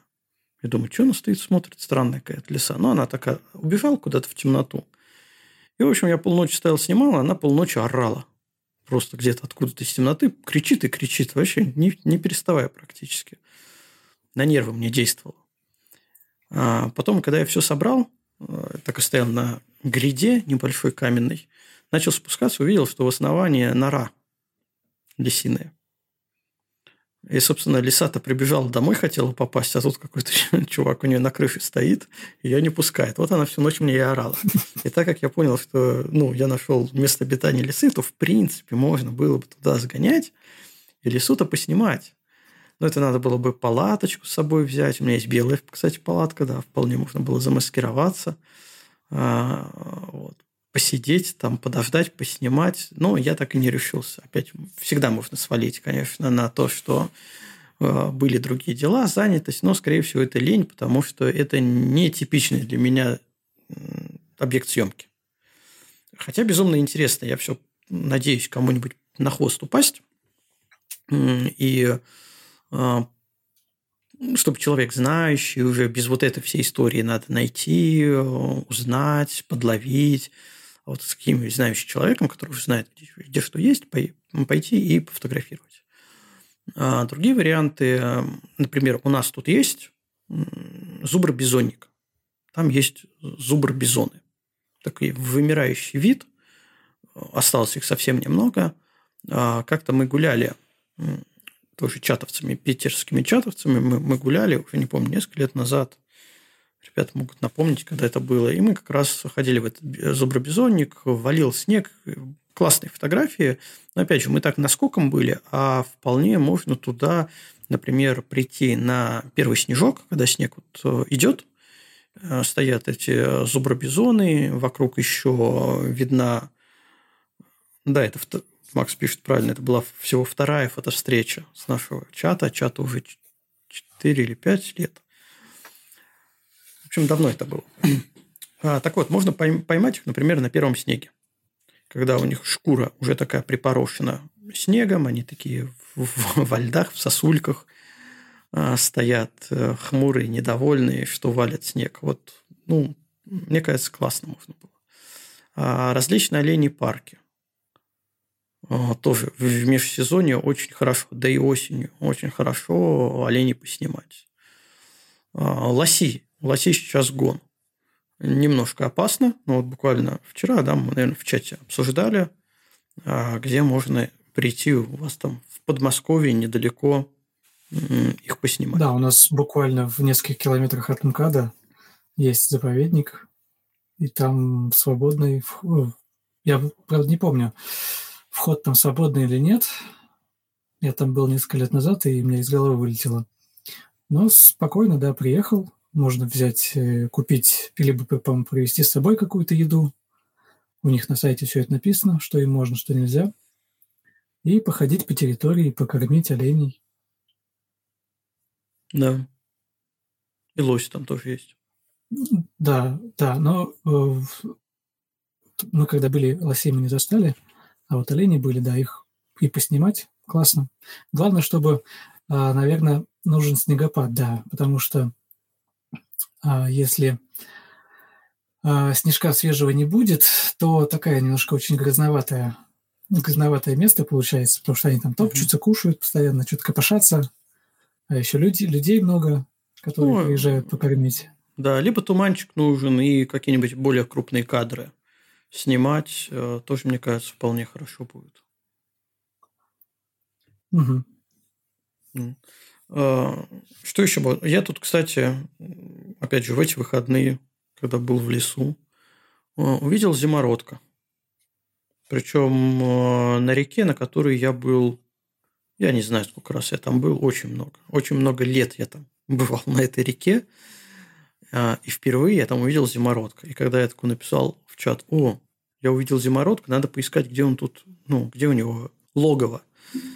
А, а мне первый вопрос говорит, а ничего еще не улетел? Он что, еще не, не улетел? И тут я понимаю, что я совсем не знаю сезонности зимородков, когда они обитают, когда они улетают. А, но это вопрос к подготовке, наверное, все-таки. Я не анималист и э, могу сделать себе скидку, что я этого не знаю. Никогда об этом не задумывался.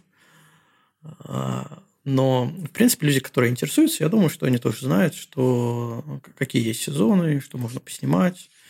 У нас, в принципе, круглогодично можно сов снимать, если говорить про птиц. Вот. А, кстати, осень. Сейчас идет э, перелет э, гуся. И гусь садится на большие озера. Можно тоже подловить. Собственно, это происходит прямо с севера. Они тянут с севера э, через наши районы и туда, и через ваши тоже. А, лебеди уже улетели. Это раньше надо было э, снимать. Хотя вот э, на кемпе я несколько лебедей увидел на озере. Еще не улетели, но там я видел серенького. Это молодняк, еще не вставший на крыло. Наверное, просто поздний выводок. Поэтому они не улетели, что еще ждут, когда этот молодой окрепнет и можно будет лететь. А, из зимних очень классно, мне прям нравятся зимние фотографии. Это лисы, это зайцы. Прям не знаю, почему там вот на снегу они мне очень, очень заходят, даже больше, чем в осеннем лесу, либо летом. Прям вот зайчик, который торчит из кочки какой-нибудь, выглядывает. Это очень классно. Ну, если лис я еще представляю, как можно найти, вот, тем более я знаю где, теперь, где нора, а, может быть, она в этом году сохранится, я все-таки к ней, к ней схожу, а, то вот с зайцами уже сложнее, а, потому что они любители попрятаться, по следам они по прямой не прыгают, они запутывают, тоже не очень хорошо ориентироваться. Да, можно ориентироваться вот по месту кормежки, где они разрывают, там что-то находят, э, потому что бывает, если они не успевают ускакать э, к себе в нору до рассвета, то они, собственно, на рассвете остаются там, где кормились. Ну, тоже такие варианты бывают. Поэтому, да, надо, надо, надо это тоже учитывать те, те, кто интересуется, а те, кто хочет попробовать, это действительно посмотрите, какие у вас есть а, такие ну, это, наверное, зоопарком не назвать, это как, ну, парк, да, парк открытого типа, где есть звери, а, которые, ну, условно... парки? Да, условно в свободном выпасе. То есть, во-первых, они не боятся людей, они знают, что люди их кормят, и, соответственно, подпускают к себе. А во-вторых, э, там есть обычно есть места, где какие-нибудь решетки, заборы, а, куда заходить нельзя, но есть и прям свободные территории, где спокойно можно э, без э, забора на заднем плане, грубо говоря, сфотографировать, как типа в дикой природе. А, это тоже интересно. Это как раз для тех, кто не интересуется, потому что среди анималистов это такое, ну, можно сказать, табу. Снять в парке вот, ну, в таком, в загоне а, какое-то животное. Типа, ну, что такое? Настоящий анималист должен, как и пейзажный фотограф, страдать. Страдать. Он должен, да, он должен найти, выследить, сделать засидку какую-нибудь там, не знаю, в палатке, полдня проморозить себе, не будем говорить, какие точки, но снять желательно не с первого раза, а ходить туда неделю, месяц, караулить и потом снять. Вот тогда это достойный кадр. А, ну, шутки шутками, а действительно считается, что вот э, в таких зоопарках-парках с прикормленными животными, ну, это не то, это не та анималистика. Но если мы да, говорим а обычных фотографов, можно... это все то, все то. Смело идите и снимайте. Ничего страшного в этом нет. Что да, из, извини, Кость, там в лес, в лес, да. А здесь можно провести аналогию с рыбалкой. Никому не интересно покупать а, рыбу в магазине.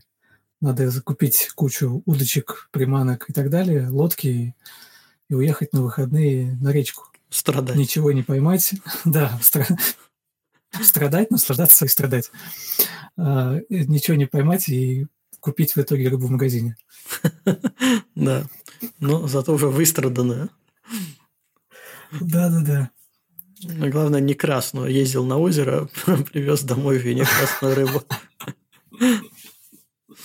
Там можно будет огрести эти своими удочками по полной программе, я думаю. А, так.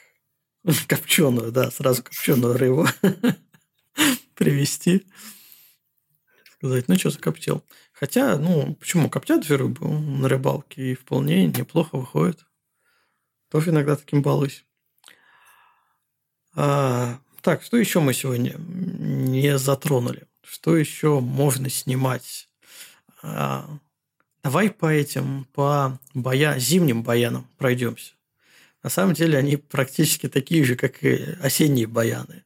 Это какие-нибудь девушки в вязаных свитерах, в, в, в снегопаде с кружечкой кофе. Опять же, ноги из палатки, ноги из машины, э, вид из палатки, вид из машины. Вот эти все на самом деле вот это, эти баяны появились благодаря развитию Инстаграма, блогинга, э, иллюстрации, даже не иллюстрации, а, а рекламы позитивного образа жизни э, в единении с природой, наверное, так это назовем.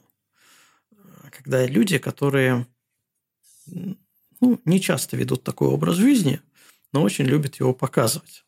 Что вот так вот это вот прям такое вдохновление, воодушевление, отрыв от реальности порождает вот эти все баяны, на самом деле. А помнишь же, Нет. есть аккаунт, который э, как раз, сейчас э, я все забываю, как он называется. Иллюстрирует все, все баяны, да. Да-да-да, в Инстаграме, который все, все, что снято, э, все уже снято.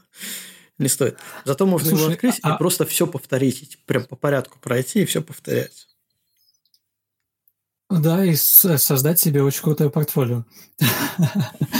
Кстати, мне, э, когда ты сказал про баян зимний, мне сразу пришла в голову а, фотография, где, вот представь себе, э, мороз, прям лютый мороз, а, девушка с чашкой или с какой-нибудь такой большой чашкой, и она выплескивает эту воду, и вода превращается в пар. Да, не у всех получается, правда. Мне больше ну, нравится да, смотреть видео как раз тех, у кого не получается. Мне их немного жалко, потому что там они могут ошпариться, но часто это забавно, просто потому что э, серия «Я в физике не разбираюсь, но видел, что это работает». Оказывается, что иногда это не работает. Да, и, и очень, очень это напоминает фотографии, а, которые делают на, на море, в озерах, где с, с выпрыгивающие... Да? Из... Да, да, да, да, да. Вот это вот самая, самая, наверное, баянистая фотография. Ну да. Ну, надо признаться, что есть красивые варианты этих фотографий. Mm, конечно, конечно. Да. А если еще а, к этому прибавить то, что это может быть коммерческая фотография, то есть у тебя есть клиент, который говорит, я хочу сняться на море, чтобы вот волосы так вот разлетались, и брызги. Это просто пример конкретной коммерческой съемки. Есть заказчик, есть условия, есть ТЗ, надо снять. Есть очень хорошие кадры. Не важно, что это баян, не важно, что он повторялся уже 100 миллионов раз, э, и э, интернет заполнен им. Но конкретно у этого заказчика, у этого клиента такой фотографии нет, и этот клиент такую фотографию хочет. Э, на этом разговор о баянах можно заканчивать в конкретном контексте. С зимней фотографией с кружкой, вот с этим разлетающимся паром из воды, та же самая история – если мы говорим о том, что я хочу снять такой кадр, э, и это будет художественная фотография, то ну, не будет художественной фотографии, потому что, ну, действительно, это прям жесткий баян. А если мы говорим, что ну, происходит такая ситуация, что клиент просит снять так, то это про- просто работа. Надо ее просто качественно выполнить. И все, будет еще одна такая фотография, ничего страшного в этом нету постараться просто сделать ее действительно достойно, красиво. Тут не ну, могу тут, да, тут... вспомнить аккаунт вот этот, где все, все баяны. А у нас в описании какому-то из выпусков он был написан, если я правильно помню. Да, я, я вечно его забываю, но он у меня постоянно, я на него подписан, он мне попадается в рекомендациях, когда они новую подборку выкладывают, всегда с удовольствием смотрю. Но почему-то так за это время не запомнил, как он называется. Ну, ладно, я думаю, что если вспомню или найду, я в чат еще дополнительно еще раз скину. Или, ребят, кто в чате там поиском воспользуйтесь, в чате у нас тоже сто процентов он был. А, Олег вот сейчас пишет, в Мурманске есть залив, который не замерзает, очень редко и в большие морозы, но очень парит. Очень плотный туман над заливом стоит, и в пристанях замерзших корабли в тумане. А, в Кандалакше, в принципе, я с волосяной сопки, когда мы ночевали, жили в дубль-доме, я снимал подобный кадр как раз на залив Кандалакский, и он парил. Парил, причем высоко, с учетом, что я снимал на телевик, это было 900 миллиметров – а, суммарно. Сейчас я фотографию найду и в чат скину. Это было классно, да. В принципе, тоже рекомендую такие места подыскивать. Ну, точнее, в Териберке тоже это явление не редкость. А, да, потому что в Териберке тоже не замерзает. Э, там хвост гольфстрима э, заканчивается где-то там, в том районе. Гольфстрим, и поэтому вода всегда открытая она не замерзает. А вот э, из Кандалакши, Серебряки, понятно, тоже много фотографий, а из Кандалакши вот именно парение воды, оно еще и на рассвете. Рассвет был такой э, фиолетово-малиновый. Э. Сейчас я постараюсь найти эту фотографию. Ну, потому что этой зимой снимали, она должна быть у меня не очень далеко. Да, нашел эту фотографию. Сейчас я в чатик скину. Вот она. На рассвете. Эти все облака – это парение, видно островка, островки. А если приблизить, то на одном из островков видно э, такой маячок небольшой. Ну, чтобы понять размеры, размеры бедствия, размеры парения. Вот такая вертикальная палочка – это маячок стоит на острове.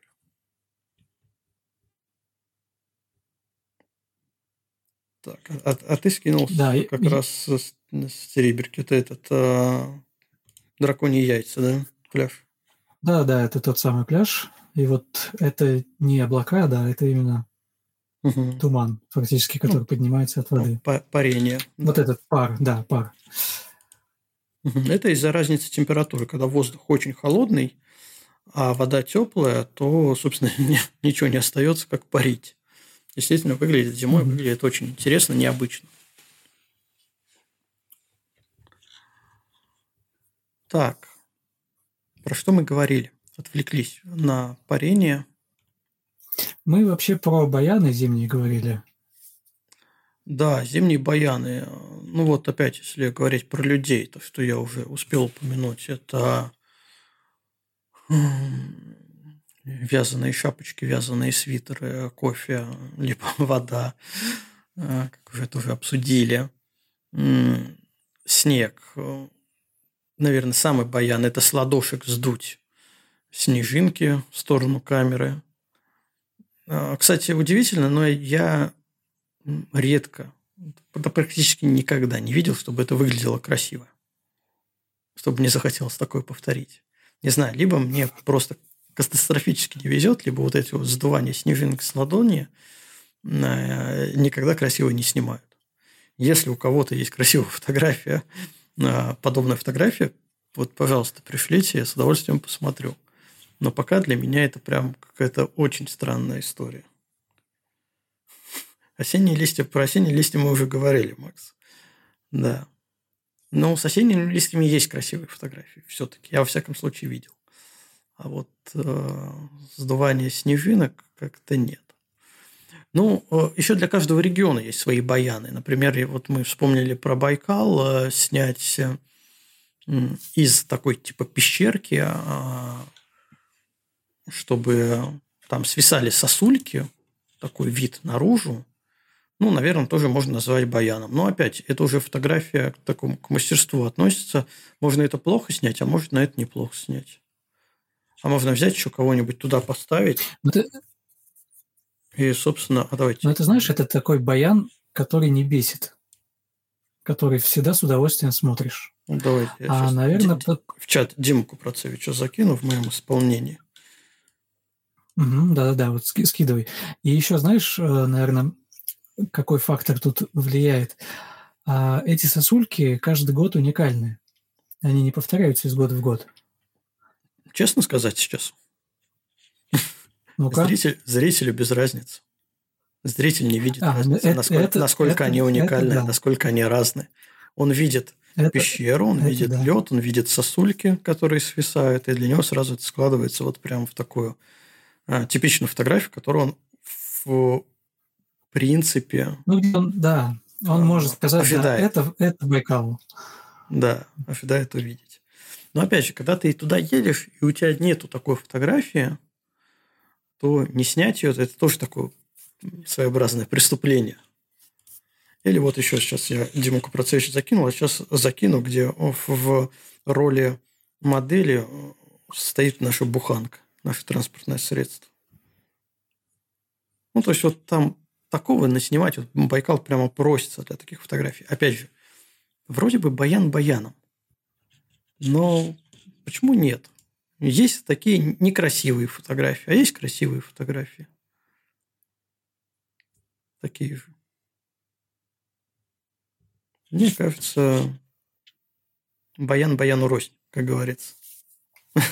Да, и здесь уже как раз мастерство выходит на первую роль. Да. Все в мелочах, как обычно, кроется. Вроде бы все то же самое, но немного по-другому. А, а давай к зимним баянам отнесем северное сияние вот так вот неожиданно. Кстати, там же тоже все уникальное. Нет абсолютно одинаковых северных сияний. Ну, да, как чисто, и снежинок. Да, они чисто физические. с ладошек. Да, они чисто физические.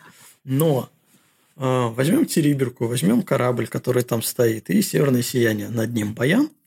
Баян. Но у каждого разный. Баян, конечно. Вот, поэтому тут, наверное, да, много можно. Но все-таки вот э, Слушай, прям... а, а мне за фотографию с этим кораблем предъявляли, что я украл идею. Были, были такие комментаторы в соцсетях. Очень интересно. Мне кажется, на, на этом пляже есть только корабль.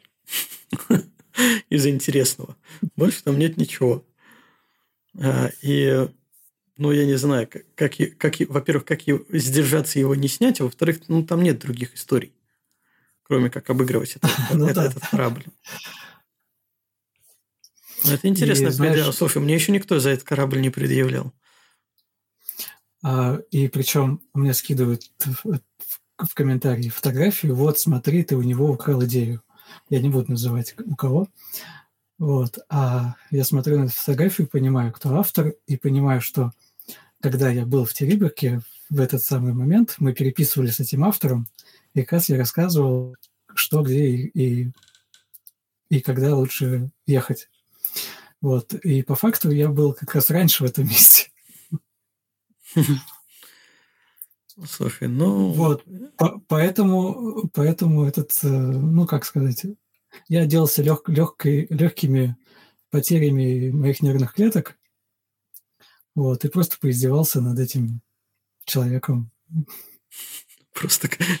Ну, так, по-доброму. Я, я просто над ним поиздевался. Ну да, я, я, я поиздевался, да. Ну, по, по, поизмывался, в, поизмывался в комментариях, да, вот так. Злой, плохой. Не, ну не знаю, таких предъяв мне никто не кидал. Мне кажется, это больше курьезный случай, забавный случай, нежели а, действительно какие-то претензии можно предъявлять. В, лю- в любом. Вон, идея, Макс пишет, идея снять северное сияние. Все, можно предъявить кому угодно. Да, вон там тоже северное сияние снимали. Не, есть определенные ракурсы, которые, ну, во-первых, уже узнаваемые из-за того, что туда очень много народу ездило и снимали.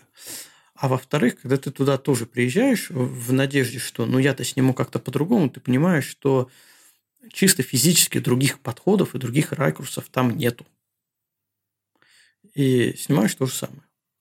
Ну, практически. Просто у тебя получается тоже такая же фотография, как и у других. Такая же, но, но немного другая. Вот. А больше... Ну, тут уже за счет, за, за счет обработки ты можешь как-то выехать из этой ситуации. Да, но больше расстраивает, когда идет какой-нибудь фотоконкурс, и там какое-то неимоверное количество одинаковых кадров. как раз вот из таких вот мест, где и ты там тоже бывал, ты знаешь, что по-другому там не снять, но вот они просто все идут одним за одним. Вот как из этого выбрать какой-то лучший? В большинстве случаев просто такие баяны, ну, на нормальных конкурсах, они игнорируются. Типа, не можешь снять что-то уникальное, ну, не присылай фотографии на наш конкурс. Ищи локации другие все другие, другие места, другие идеи, другие реализации, но вот не надо вот этого все. Это все равно, что сейчас на конкурс э, более-менее серьезно отправить, э, не знаю, Норвегию, Лафатенские острова, а мной вот с этого мостика. Э, я думаю, это будет первый претендент сразу на вылет для жюри, потому что, ну, ну ребят, насколько можно эксплуатировать бедный мостик, с которого все снимают. И без разницы, какой там свет, какой там цвет. Просто само место, сама точка уже настолько оскомину набила, что э, нет, спасибо, давайте подайте что-нибудь другое. Но это мы ну, немного... тоже можно понять. Да. да, это мы немного залезли в тему по фотоконкурсам, которую нам надо все-таки сделать, да, подкаст на эту тему по фотоконкурсам. Что есть, как котируется, как вообще это происходит, мы обязательно добьем, сделаем. А, какая там кухня внутри. Да, с, с третьей попытки мы все-таки выйдем в эфир. Выйдем, выйдем в эфир, все. Да, то у нас связь подвела, потом здоровье подвело. Ну, с третьей попытки мы это сделаем. Да, будет интересно. А, как раз все это обсудим. Но, в общем и целом, на фотоконкурсах баяны не жалуют там как раз могут пожертвовать э, техническим качеством, но отдать предпочтение более уникальной фотографии, более интересной фотографии, чем э, баянистый, но технически более качественный. Вот. Поэтому все зависит от того, для чего мы еще снимаем. Для себя, для себя я с удовольствием делаю кадры, которые до меня снимали. Я тоже хочу, ну, я тоже человек, я тоже хочу такой кадр. Пусть он у меня будет. Ну, естественно, на, в какие-нибудь публикации, в конкурсы, но если просто очень попросят проиллюстрировать в статье еще и вот этой фотографии, потому что они взяли, там, допустим, все мои фотографии, а, ну, вот им это еще нужно, да, она баянистая, но они не будут искать другого автора, они возьмут у меня, потому что, в принципе, ну, один договор э, и все. А, тогда да, тогда ее может применить. Ну, так, в целом, это вот такие кадры, они чисто для себя. Ну, плюс тренировка. Плюс тренировка, как это было снято в конкретном месте. Получить конкретный результат. А, так, ну, что у нас еще остается из нерассказанного? Мне кажется, только резюмировать. Резюмировать наш подкаст. Да, давай тогда будем резюмировать потихоньку. Как обычно, 20 минут на прощание и заканчиваем. А, напомню, с чего начал. Ребята, золотая осень. Она уже идет. Берем камеры, заряжаем их, берем флешки, опустошаем их и идем снимать. Потому что если не сейчас, то уже до следующего года. Для питерских хочу сразу сказать, что я планирую, как только будут просветы в погоде, обязательно покататься по региону. Не очень далеко. А, поэтому следите, если что, либо прям смело выходите на меня, предлагайте какие-нибудь интересные места, может, я в них еще не был. А, и я с удовольствием тоже присоединюсь либо к вам, либо вы ко мне, и мы прокатимся, поснимаемся, пообщаемся. А, так вот, осень идет, снимать, переснимать, все что угодно. Туманы у нас еще не закончились туманы тоже нужно доснять. Я их хоть в этом году прям у меня какое-то запредельное количество туманов снято, но я еще ими не насытился. Я с удовольствием буду ждать новых, буду попытаться их подловить, спрогнозировать э, и покататься по тем местам, которые я уже для себя приметил, чтобы поснимать их. А, зима. Зима на подходе. Поэтому утепляемся. И у нас очень тоже много вариантов зимой поснимать. Хотя это сложнее, это холоднее. Я, наверное, этой зимой все-таки попробую каких-нибудь животных поснимать. Я как-то соскучился, наверное, поэтому. Мне их, во-первых, мало. Делаю я это редко. И, наверное, имеет смысл в этом году наверстать. Естественно, по осени я хочу сгонять на Кавказ, как уже говорил, а зимой я, наверное, классически поеду на Кольский. Повезет, не повезет северным сиянием, но Кольский зимой я люблю. Поэтому с большой долей вероятности сейчас буду уже решать, наверное, в этом, в этом месяце определюсь окончательно, там бронировать а, и поеду. Поэтому опять, кто хочет, welcome, присоединяйтесь. Вот. А подкаст я предлагаю завершать. Поэтому, Антон, давай ты резюмируй свои планы тоже, анонсируй свои планы, куда ты поедешь. И вообще, знаешь, что, мне кажется, нам пора куда-то вместе поехать. Мы с тобой пересекаемся, но как-то все вот на встречных курсах. Буквально, чтобы 10 минут поболтать, выйдя из машины где-то там в лесу на, в Карелии. Ну вот, и поехать дальше по своим местам. Пора бы нам уже сгонять да. куда-то так целенаправленно, вдумчиво. Да, да, я согласен.